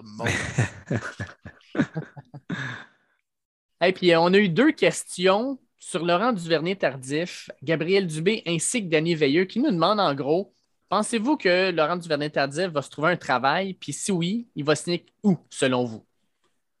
Ah, la destination, honnêtement. Ah, c'est trop difficile, honnêtement. Je ne me prononcerai pas. Moi, ma question qui me vient en tête, est-ce qu'il est 100% focus football. Je ne sais même pas si aujourd'hui, en ce moment même, dans sa tête, c'est à 100% clair. Peut-être que oui, je n'en ai pas entendu parler, j'en ai aucune idée, en fait. Mais je pense que c'est la question la plus importante à se demander. Est-ce que Laurent est 100% football? Si oui, je suis pas inquiète que maximum en juillet, il va se trouver du boulot comme camp d'entraînement et essayer de démontrer aux entraîneurs qu'il a encore sa place comme réserviste ou comme partant sur une ligne offensive. Euh, je pense que son corps est encore capable. Ça se passe vraiment entre les deux oreilles. Il y a quand même eu beaucoup de football en dedans de lui, des blessures aussi dans les dernières années. C'est vraiment là que ça commence. La destination, c'est impossible à prédire ça va être une formation qui va vouloir un peu de profondeur sur la row line, puis des, des, un vétéran qui a connu la game, qui a gagné un Super Bowl, qui est capable de, de remplacer un garde quand tu as de des blessures ou un gars que tu dois peut-être euh, de, de, déplacer de garde à tackle, de garde à centre. Fait que c'est sûr que, moi, comme tu dis, Marty, si ça lui tente, il y a encore sa place dans la NFL. Ça va être un contrat d'un an en fin de période de free agency, clairement pas avant le draft, parce que là, le, le magasinage d'avant-repêchage a été fait. les équipes font comme, OK, ils regardent leur depth chart puis ils se disent, OK, on a encore quelques trous, mettons, euh, chez les gardes, OK, les demi de coin. Fait que là, on va essayer de combler un peu ces lacunes-là présentement au repêchage, puis des fois de donner la chance à des plus jeunes, des gars de sixième ronde, mais qui étaient projetés quatrième ronde, qui glissent un peu au draft. Fait que tu dis, oh, on va quand même les amener au camp, puis peut-être lutter pour un poste de remplaçant de deux, troisième string. Mais euh, des fois, il y a des équipes finalement qui ne réussissent pas à combler ces lacunes-là au repêchage. Donc, on va aller combler ça avec un vétéran encore disponible sur le marché des agents libres. Il en reste des bons. Il en reste des très bons. Fait que si Laurent veut encore jouer dans la NFL, je pense que ça semble le cas, surtout avec le fait que McGill lui a donné l'autorisation de, pouvoir continuer euh, euh, à jouer euh, tout en ayant quand même la certitude que son, genre permis de, médecine ne sera pas échoué. Là. Il y a comme une période d'année où tu dois pratiquer la médecine pour être toujours éligible. En tout cas, je ne connais pas les détails entièrement, mais il a le go pour encore jouer dans la NFL si ça lui tente. Donc, euh, il va obtenir un contrat d'un an. Puis euh, moi, je vais, je vais, moi, je vais le mentionner. Retour avec les Jets pour Laurent. Je pense que ça va finir de même. Moi, les boys, j'ai une destination pour vous, puis vous allez l'aimer. Moi, je le vois jouer avec les Buccaneers de Tampa Bay. Parce que les Bucks ont perdu leurs deux gardes partants, Ali Marpet puis Alex Kappa. Ils sont allés signer, chaque Mason, mais il y a encore un trou.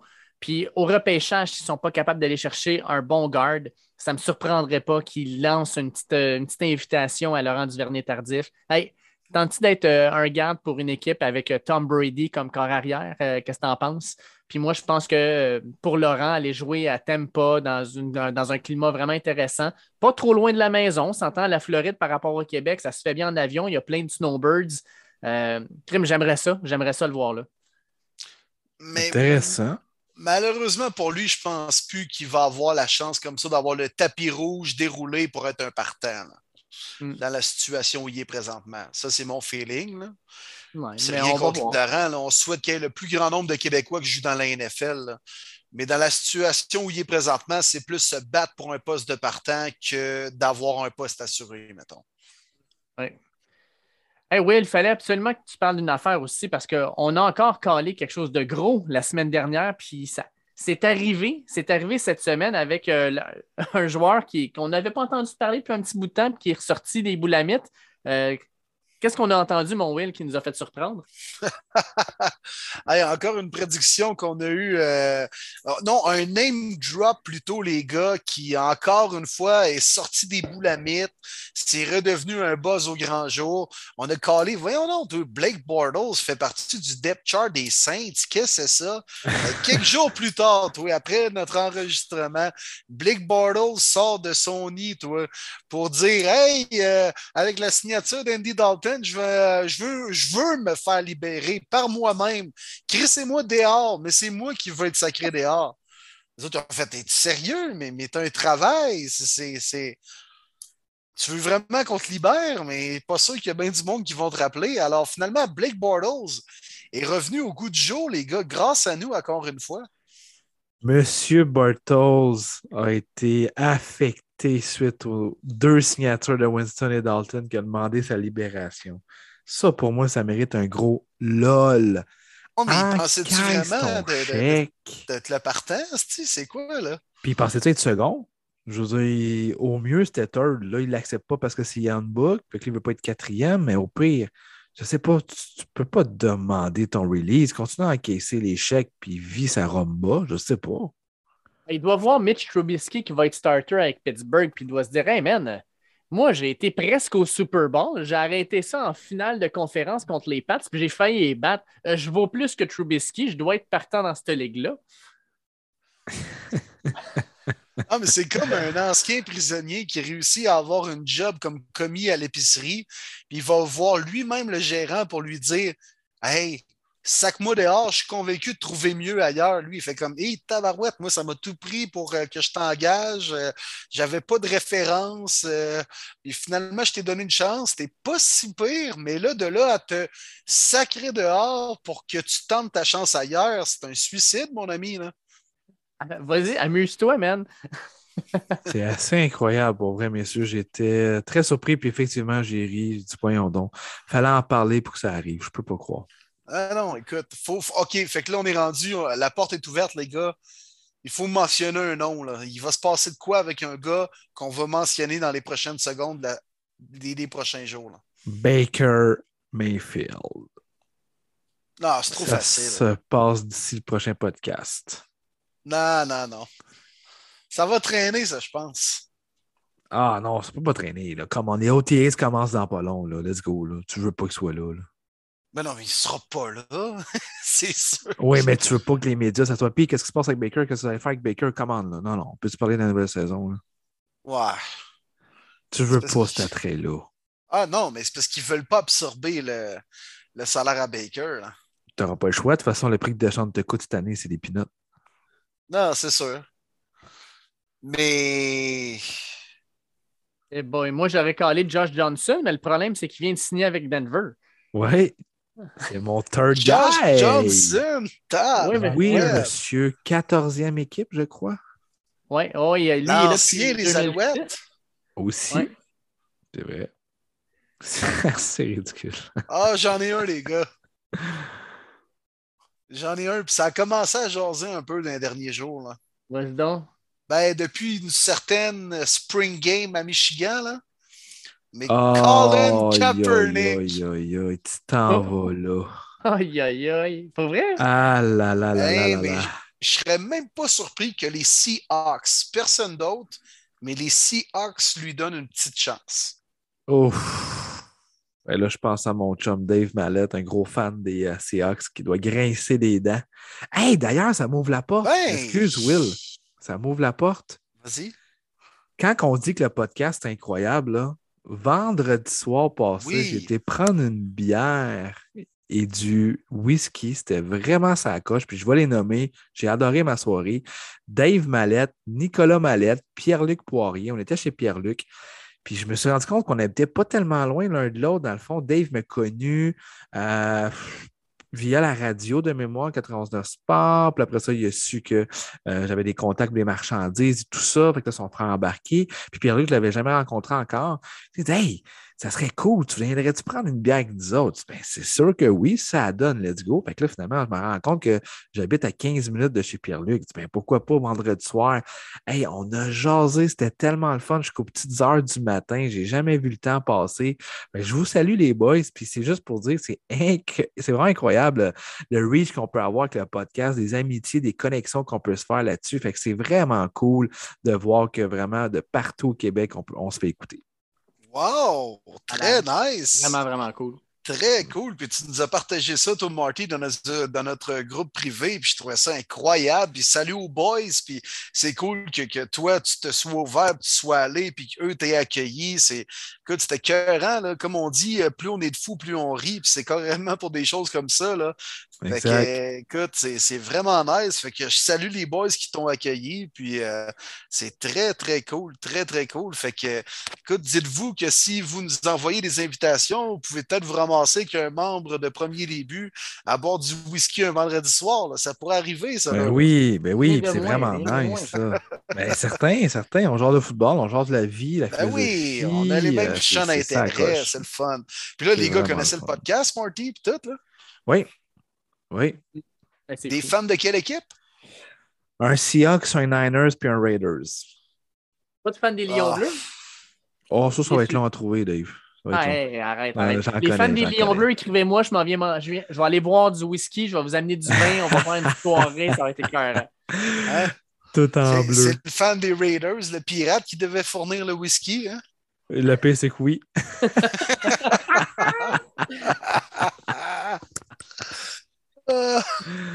Allez, boys, je vais terminer le podcast sur un parallèle. Parce qu'en fin de semaine, dans un stade de la NFL, le Dallas Texas Stadium, le Jerry World, il y avait WrestleMania. Et dans Oui. le WrestleMania, on a vu Pat McAfee, ancien punter des Colts d'Indianapolis, se battre et recevoir aussi un, euh, un genre de petit, un petit quelque chose de Vince McMahon et de Stone Cold Steve Austin. Puis on en avait déjà parlé ensemble, là, mais entre la, la- la lutte puis le football, il y a comme une connexion qui se fait. Puis Ben man, j'ai oui. j'ai trippé, là, je me suis retrouvé comme à 16 ans devant mon téléviseur à regarder ça, je capotais. C'était cœur, man. C'est dans Mm. le stade des Cowboys de Dallas, premièrement, là, hein, Ouais, la, exact. la grande maison à Jerry Jones. Puis, euh, tu sais, il y a toujours une connexion avec le stade et la ville où ils sont, l'équipe de foot. Tu sais, l'année dernière, c'était à Tampa Bay. Fait que, les logos, c'était les logos de pirates, puis de bateaux des Buccaneers. Puis cette année, c'était l'étoile des Cowboys. Non, il y a toujours un lien. Puis Pat McAfee, OK? Puis les gars, moi, je suis. Je suis pas le plus grand fan. Je, l'ai aimé un peu comme tout le monde il y a quelques années, quand il a commencé son podcast, puis une coupe d'affaires, puis là, tu fais comme Wow, il est hot, ce gars-là. Je le trouvais pour ma part personnellement un peu trop too much là, depuis un an. C'est comme trop, c'est comme pas assez, là, puis trop de crémage à m'emmener, ben, ça finit par t'écœurer. Puis c'est un peu ça. Pat McAfee, mais il a fait une très belle prestation. Hein. C'était cœur, hein? Autant pour build-up pour vendre son combat, que de la façon qu'il l'a raconté, il s'exprime bien, c'est pas pour rien qu'il a un des podcasts sportifs les plus écoutés semaine après semaine. Euh, mais il a été bon également avec ses prises de lutte dans le ring. Il y a même le big, big boss Vince McMahon qui est venu se battre contre lui. Bref, c'était cœur, hein? Non, puis ça a encore une fois là, démontré que les gars de la NFL sont capables de se débrouiller dans, dans un ring de la WWE. Puis c'est pas la dernière fois qu'on va voir Pat McAfee, je suis convaincu, il est rendu même analyste euh, quotidien des SmackDown de vendredi. Alors, euh, non, non, non, c'était écœurant. En plus, Kevin Owens qui a envoyé chier les fans des Cowboys. C'était, c'était écœurant. Un beau WrestleMania, les boys. Ouais, c'était spectaculaire. Je ne l'ai pas regardé, mais j'ai des amis aussi qui aiment, euh, qui aiment la lutte, mais surtout un en particulier que je pense. Puis il m'a dit que non, ça a été très, très divertissant, puis que la rivalité Kevin Owens, puis Stone Cold Steve Austin, je pense que tout le monde le connaît, là, avec euh, la lutte dans, notre jeunesse, ça a été incohérent, ça aussi. Fait que puis il y a de plus en plus de joueurs qui sont impliqués. Hein, Will? Euh, tu as vu bien des joueurs passer. Moi, j'ai vu George Kettle, entre autres. George Kettle était là, un grand fan de lutte avoué. toujours euh, sa ceinture, la belt dans son casier du vestiaire des 49ers. Euh, Dak Prescott était là aussi, j'ai vu dans une loge. Il y avait, j'ai vu Trent Williams également aux côtés de Kettle le dimanche. j'ai vu un joueur des Bills aussi, pas très connu. En tout cas, il non, il y était plusieurs gars de la NFL à à, triper là-dessus. Il y avait également euh, King Corbin qui s'appelle Happy Corbin, bref, un lutteur présentement, mais qui est un ancien au line de la NFL. Euh, écoute, non, non, il y a toujours, toujours des, liens entre les deux. Puis euh, non, ça a, été, ça a été un gros show. Puis Kettle, les gars, disons qu'il avait l'air en forme, là, pas loin du ring. Oui, c'est clair. il y en a qui disent que lui, après sa carrière NFL, il, il s'en va dans la lutte. Ben, c'est ah, ça ben, qu'il voulait faire. Lui, il capotait là-dessus quand il était jeune. Puis, tu sais, je peux le comprendre. Là, je veux dire, euh, tu sais, ça fait partie de notre génération, là, à peu près, là, euh, dans ces âges-là. Là, c'est, la, c'est gros. Puis, tu regardais ça, là, le stade était plein. Il y avait 79 000 personnes dimanche. Euh, puis, samedi aussi, en plus. Les, les images étaient fous. Puis, parlant de personnes en forme, Vince McMahon, là, il a 76 ans. Il a envoyé une vidéo. Il a envoyé une vidéo à Pat McAfee à 3 heures du matin. Il l'a mis justement sur son euh, YouTube. Là, vous le marquerez, là, Vince McMahon. Marquez le 1000 pound squat. Il fait un squat avec 1000 livres. Il a 76 ans. Il fait un squat avec 1000 livres. Ça n'a aucun bon sens, ce gars-là. Clairement, il ne boit pas du jus d'orange comme moi puis toi le matin. Là. Non, il, il avait l'air en forme. Il avait l'air en forme, en tout cas, dans le ring à 76 ans euh, dimanche dernier. Là, puis, euh, sûr qu'il y a quelques produits dans les années 90 qui l'ont aidé à avoir euh, cette charpente-là aujourd'hui. Mais quand même, le bonhomme, il se tient en forme, puis ça, ça paraissait dans le ring. Là, puis il n'est pas monté là pour perdre la face. Là. Il, Ah non, Chris, c'est des machines, ces gars-là. Pour de vrai, Stone Cold qui avait 57 ans, avec ses deux braces aux genoux, comme s'il avait été un O-line qui s'était fait opérer 12 fois le ACL, puis il luttait pareil, toi encore. C'était, c'était l'enfer. Puis je pense à ça. Je vous ai même droppé un gars par rapport. C'est même un lutteur que tout le monde déteste. Mais les deux gars qui faisaient la finale, Brock Lesnar et Roman Reigns, les deux ont également joué déjà dans la NFL. Euh, fait que, non, non, écoute, je te dirais peut-être au moins 30 ou 40% du rooster de, de, la WWE a probablement déjà joué, pas, dans la NFL ou du gros, gros football certain. Fait que ça paraît que les joueurs de foot ont une habileté à faire de la lutte plus tard. Ils ont déjà la charpente, ils ont déjà les skills. Fait que c'est facile pour eux d'apprendre les techniques, même s'ils n'ont pas un énorme background. Oui, exact. Ah non, c'est. Euh, c'est un show, puis c'est un show qu'on apprécie, puis que ça nous sort un peu, comme le football, ça nous sort un peu de notre vie de tous les jours. Puis euh, écoute, ça a été un bon show en fin de semaine, j'ai aimé ça regarder ça. J'avais Ouais. ça d'un bord, j'avais le Final Four de l'autre. Euh, puis en plus, Hey, quel vendredi. game, le Final Four, d'ailleurs, Ah, c'était Dave. hein? incroyable. C'était Wow. incroyable. Puis ajoute à ça vendredi, le Canada qui est dans un des chapeaux de la Coupe du Monde. Moi, j'ai- trippé de, de vendredi à dimanche. Ça a été euh, des, des- des événements sportifs historiques. euh, vraiment cool. Puis on en a un qui s'en vient dans quelques semaines parce qu'on va avoir le repêchage de la NFL. euh, le moment qu'on attend le plus aussi. Fait que j'ai hâte, j'ai hâte de vivre ça. Puis dans deux semaines, ça va être historique aussi parce qu'on va avoir le repêchage des fans à premier et les buts. Yes. Oh que oui. Puis un autre gros show aussi cette semaine. Merci les boys. C'était du bonbon. Je pense que les gens vont triper. Je pense que vous êtes contents en ce moment même d'avoir écouté ce podcast-là. Encore une fois, Dave, hein, on va remercier Benjamin Saint-Just euh, oui. pour Oui, cette entrevue incroyable. Puis on va inviter les gens aussi à participer à son camp à venir. Premier buts, on vous le dit officiellement, on va être là présent durant cet événement-là. On va trouver des, des manières là, pour vraiment s'impliquer dans cette belle cause de Benjamin. On va aussi euh, probablement faire des entrevues avec les joueurs qui sont là. On va vous emmener du contenu. En tout cas, bref, on a beaucoup d'idées. Ça va être excellent. Puis commencez à nous envoyer là, euh, vos participations pour ce fameux euh, repêchage simulé alors que vous vous mettez à la place de votre DG, de votre équipe favorite dans deux semaines. On enregistre ça le 20 avril. J'ai très, très hâte. Yes! Va être écœurant, ça. Autant le camp cet été que le mock draft des fans. Fait que toi, Dave, tu vas être notre analyste, notre John Oui. Gruden du temps. Non, non, non, non. sans Je, les je périodes vais racistes. être. Non, non. Mel. Kipper. Mel Kipper. Ah, il se trompe tout le temps, lui. Ben, justement, écoute, je me trompe tout le Ben, temps. Dave, aussi. puis les noms. Condre Diggs. Je fais c'est qui ça? Quandre Diggs. Andre Diggs, c'est pas un gars des Seahawks? Ouais, c'est un des Seahawks. safety des Seahawks, C'est mais qui safety a des Seahawks. aucun lien de parenté avec les Non. frères Diggs. C'est vrai. Ouais, un, vrai. un autre grand moment de ma part. fait que ça, ça fit. Mel Kipper, toi, Marty, durant le draft, tu vas être? Dun, dun, dun, dun, dun, dun. Le.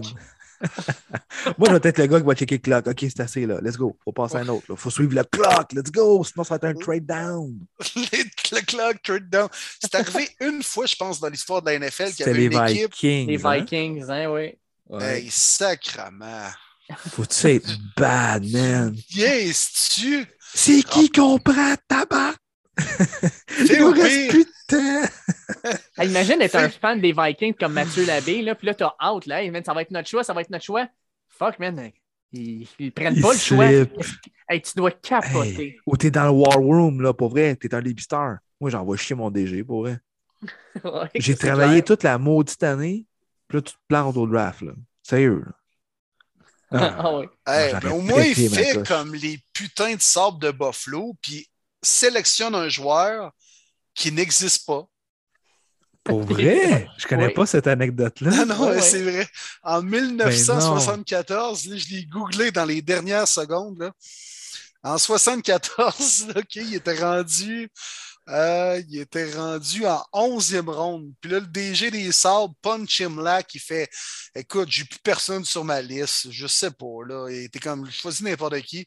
Fait qu'ils ont choisi un japonais qui s'appelait Taro Tsujimoto. Mais ce dude-là n'existe pas. Malade. Taro Tsujimoto. Tu sais, Fait que, tu il n'y avait aucun nom enregistré à ce nom-là, genre, Ah non, finalement, ils ont dit Terre. Hey, Taro, là, il joue-tu au Japon, lui? Il joue dans quelle équipe? Junior, là Ils ont fait, ils l'ont googlé, Ah, ça existait. c'est bon, tu sais, au moins, ils ont repêché quelqu'un, là, tu sais. Bon, il n'existe pas, c'est pas grave, là, mais au moins, ils n'ont pas fait comme les Vikings. Wow. Mais- Hey, c'est bon, ça.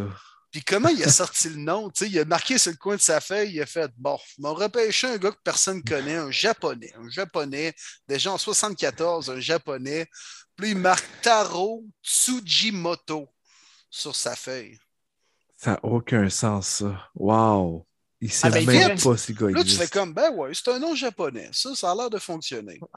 Incroyable. Ça paraît... ou, ou sinon, si tu veux pas prendre un joueur qui n'existe pas, tu fais comme les Jets de New York en 87, puis avec ton premier choix au repêchage, tu choisis un fullback avec le 21e choix.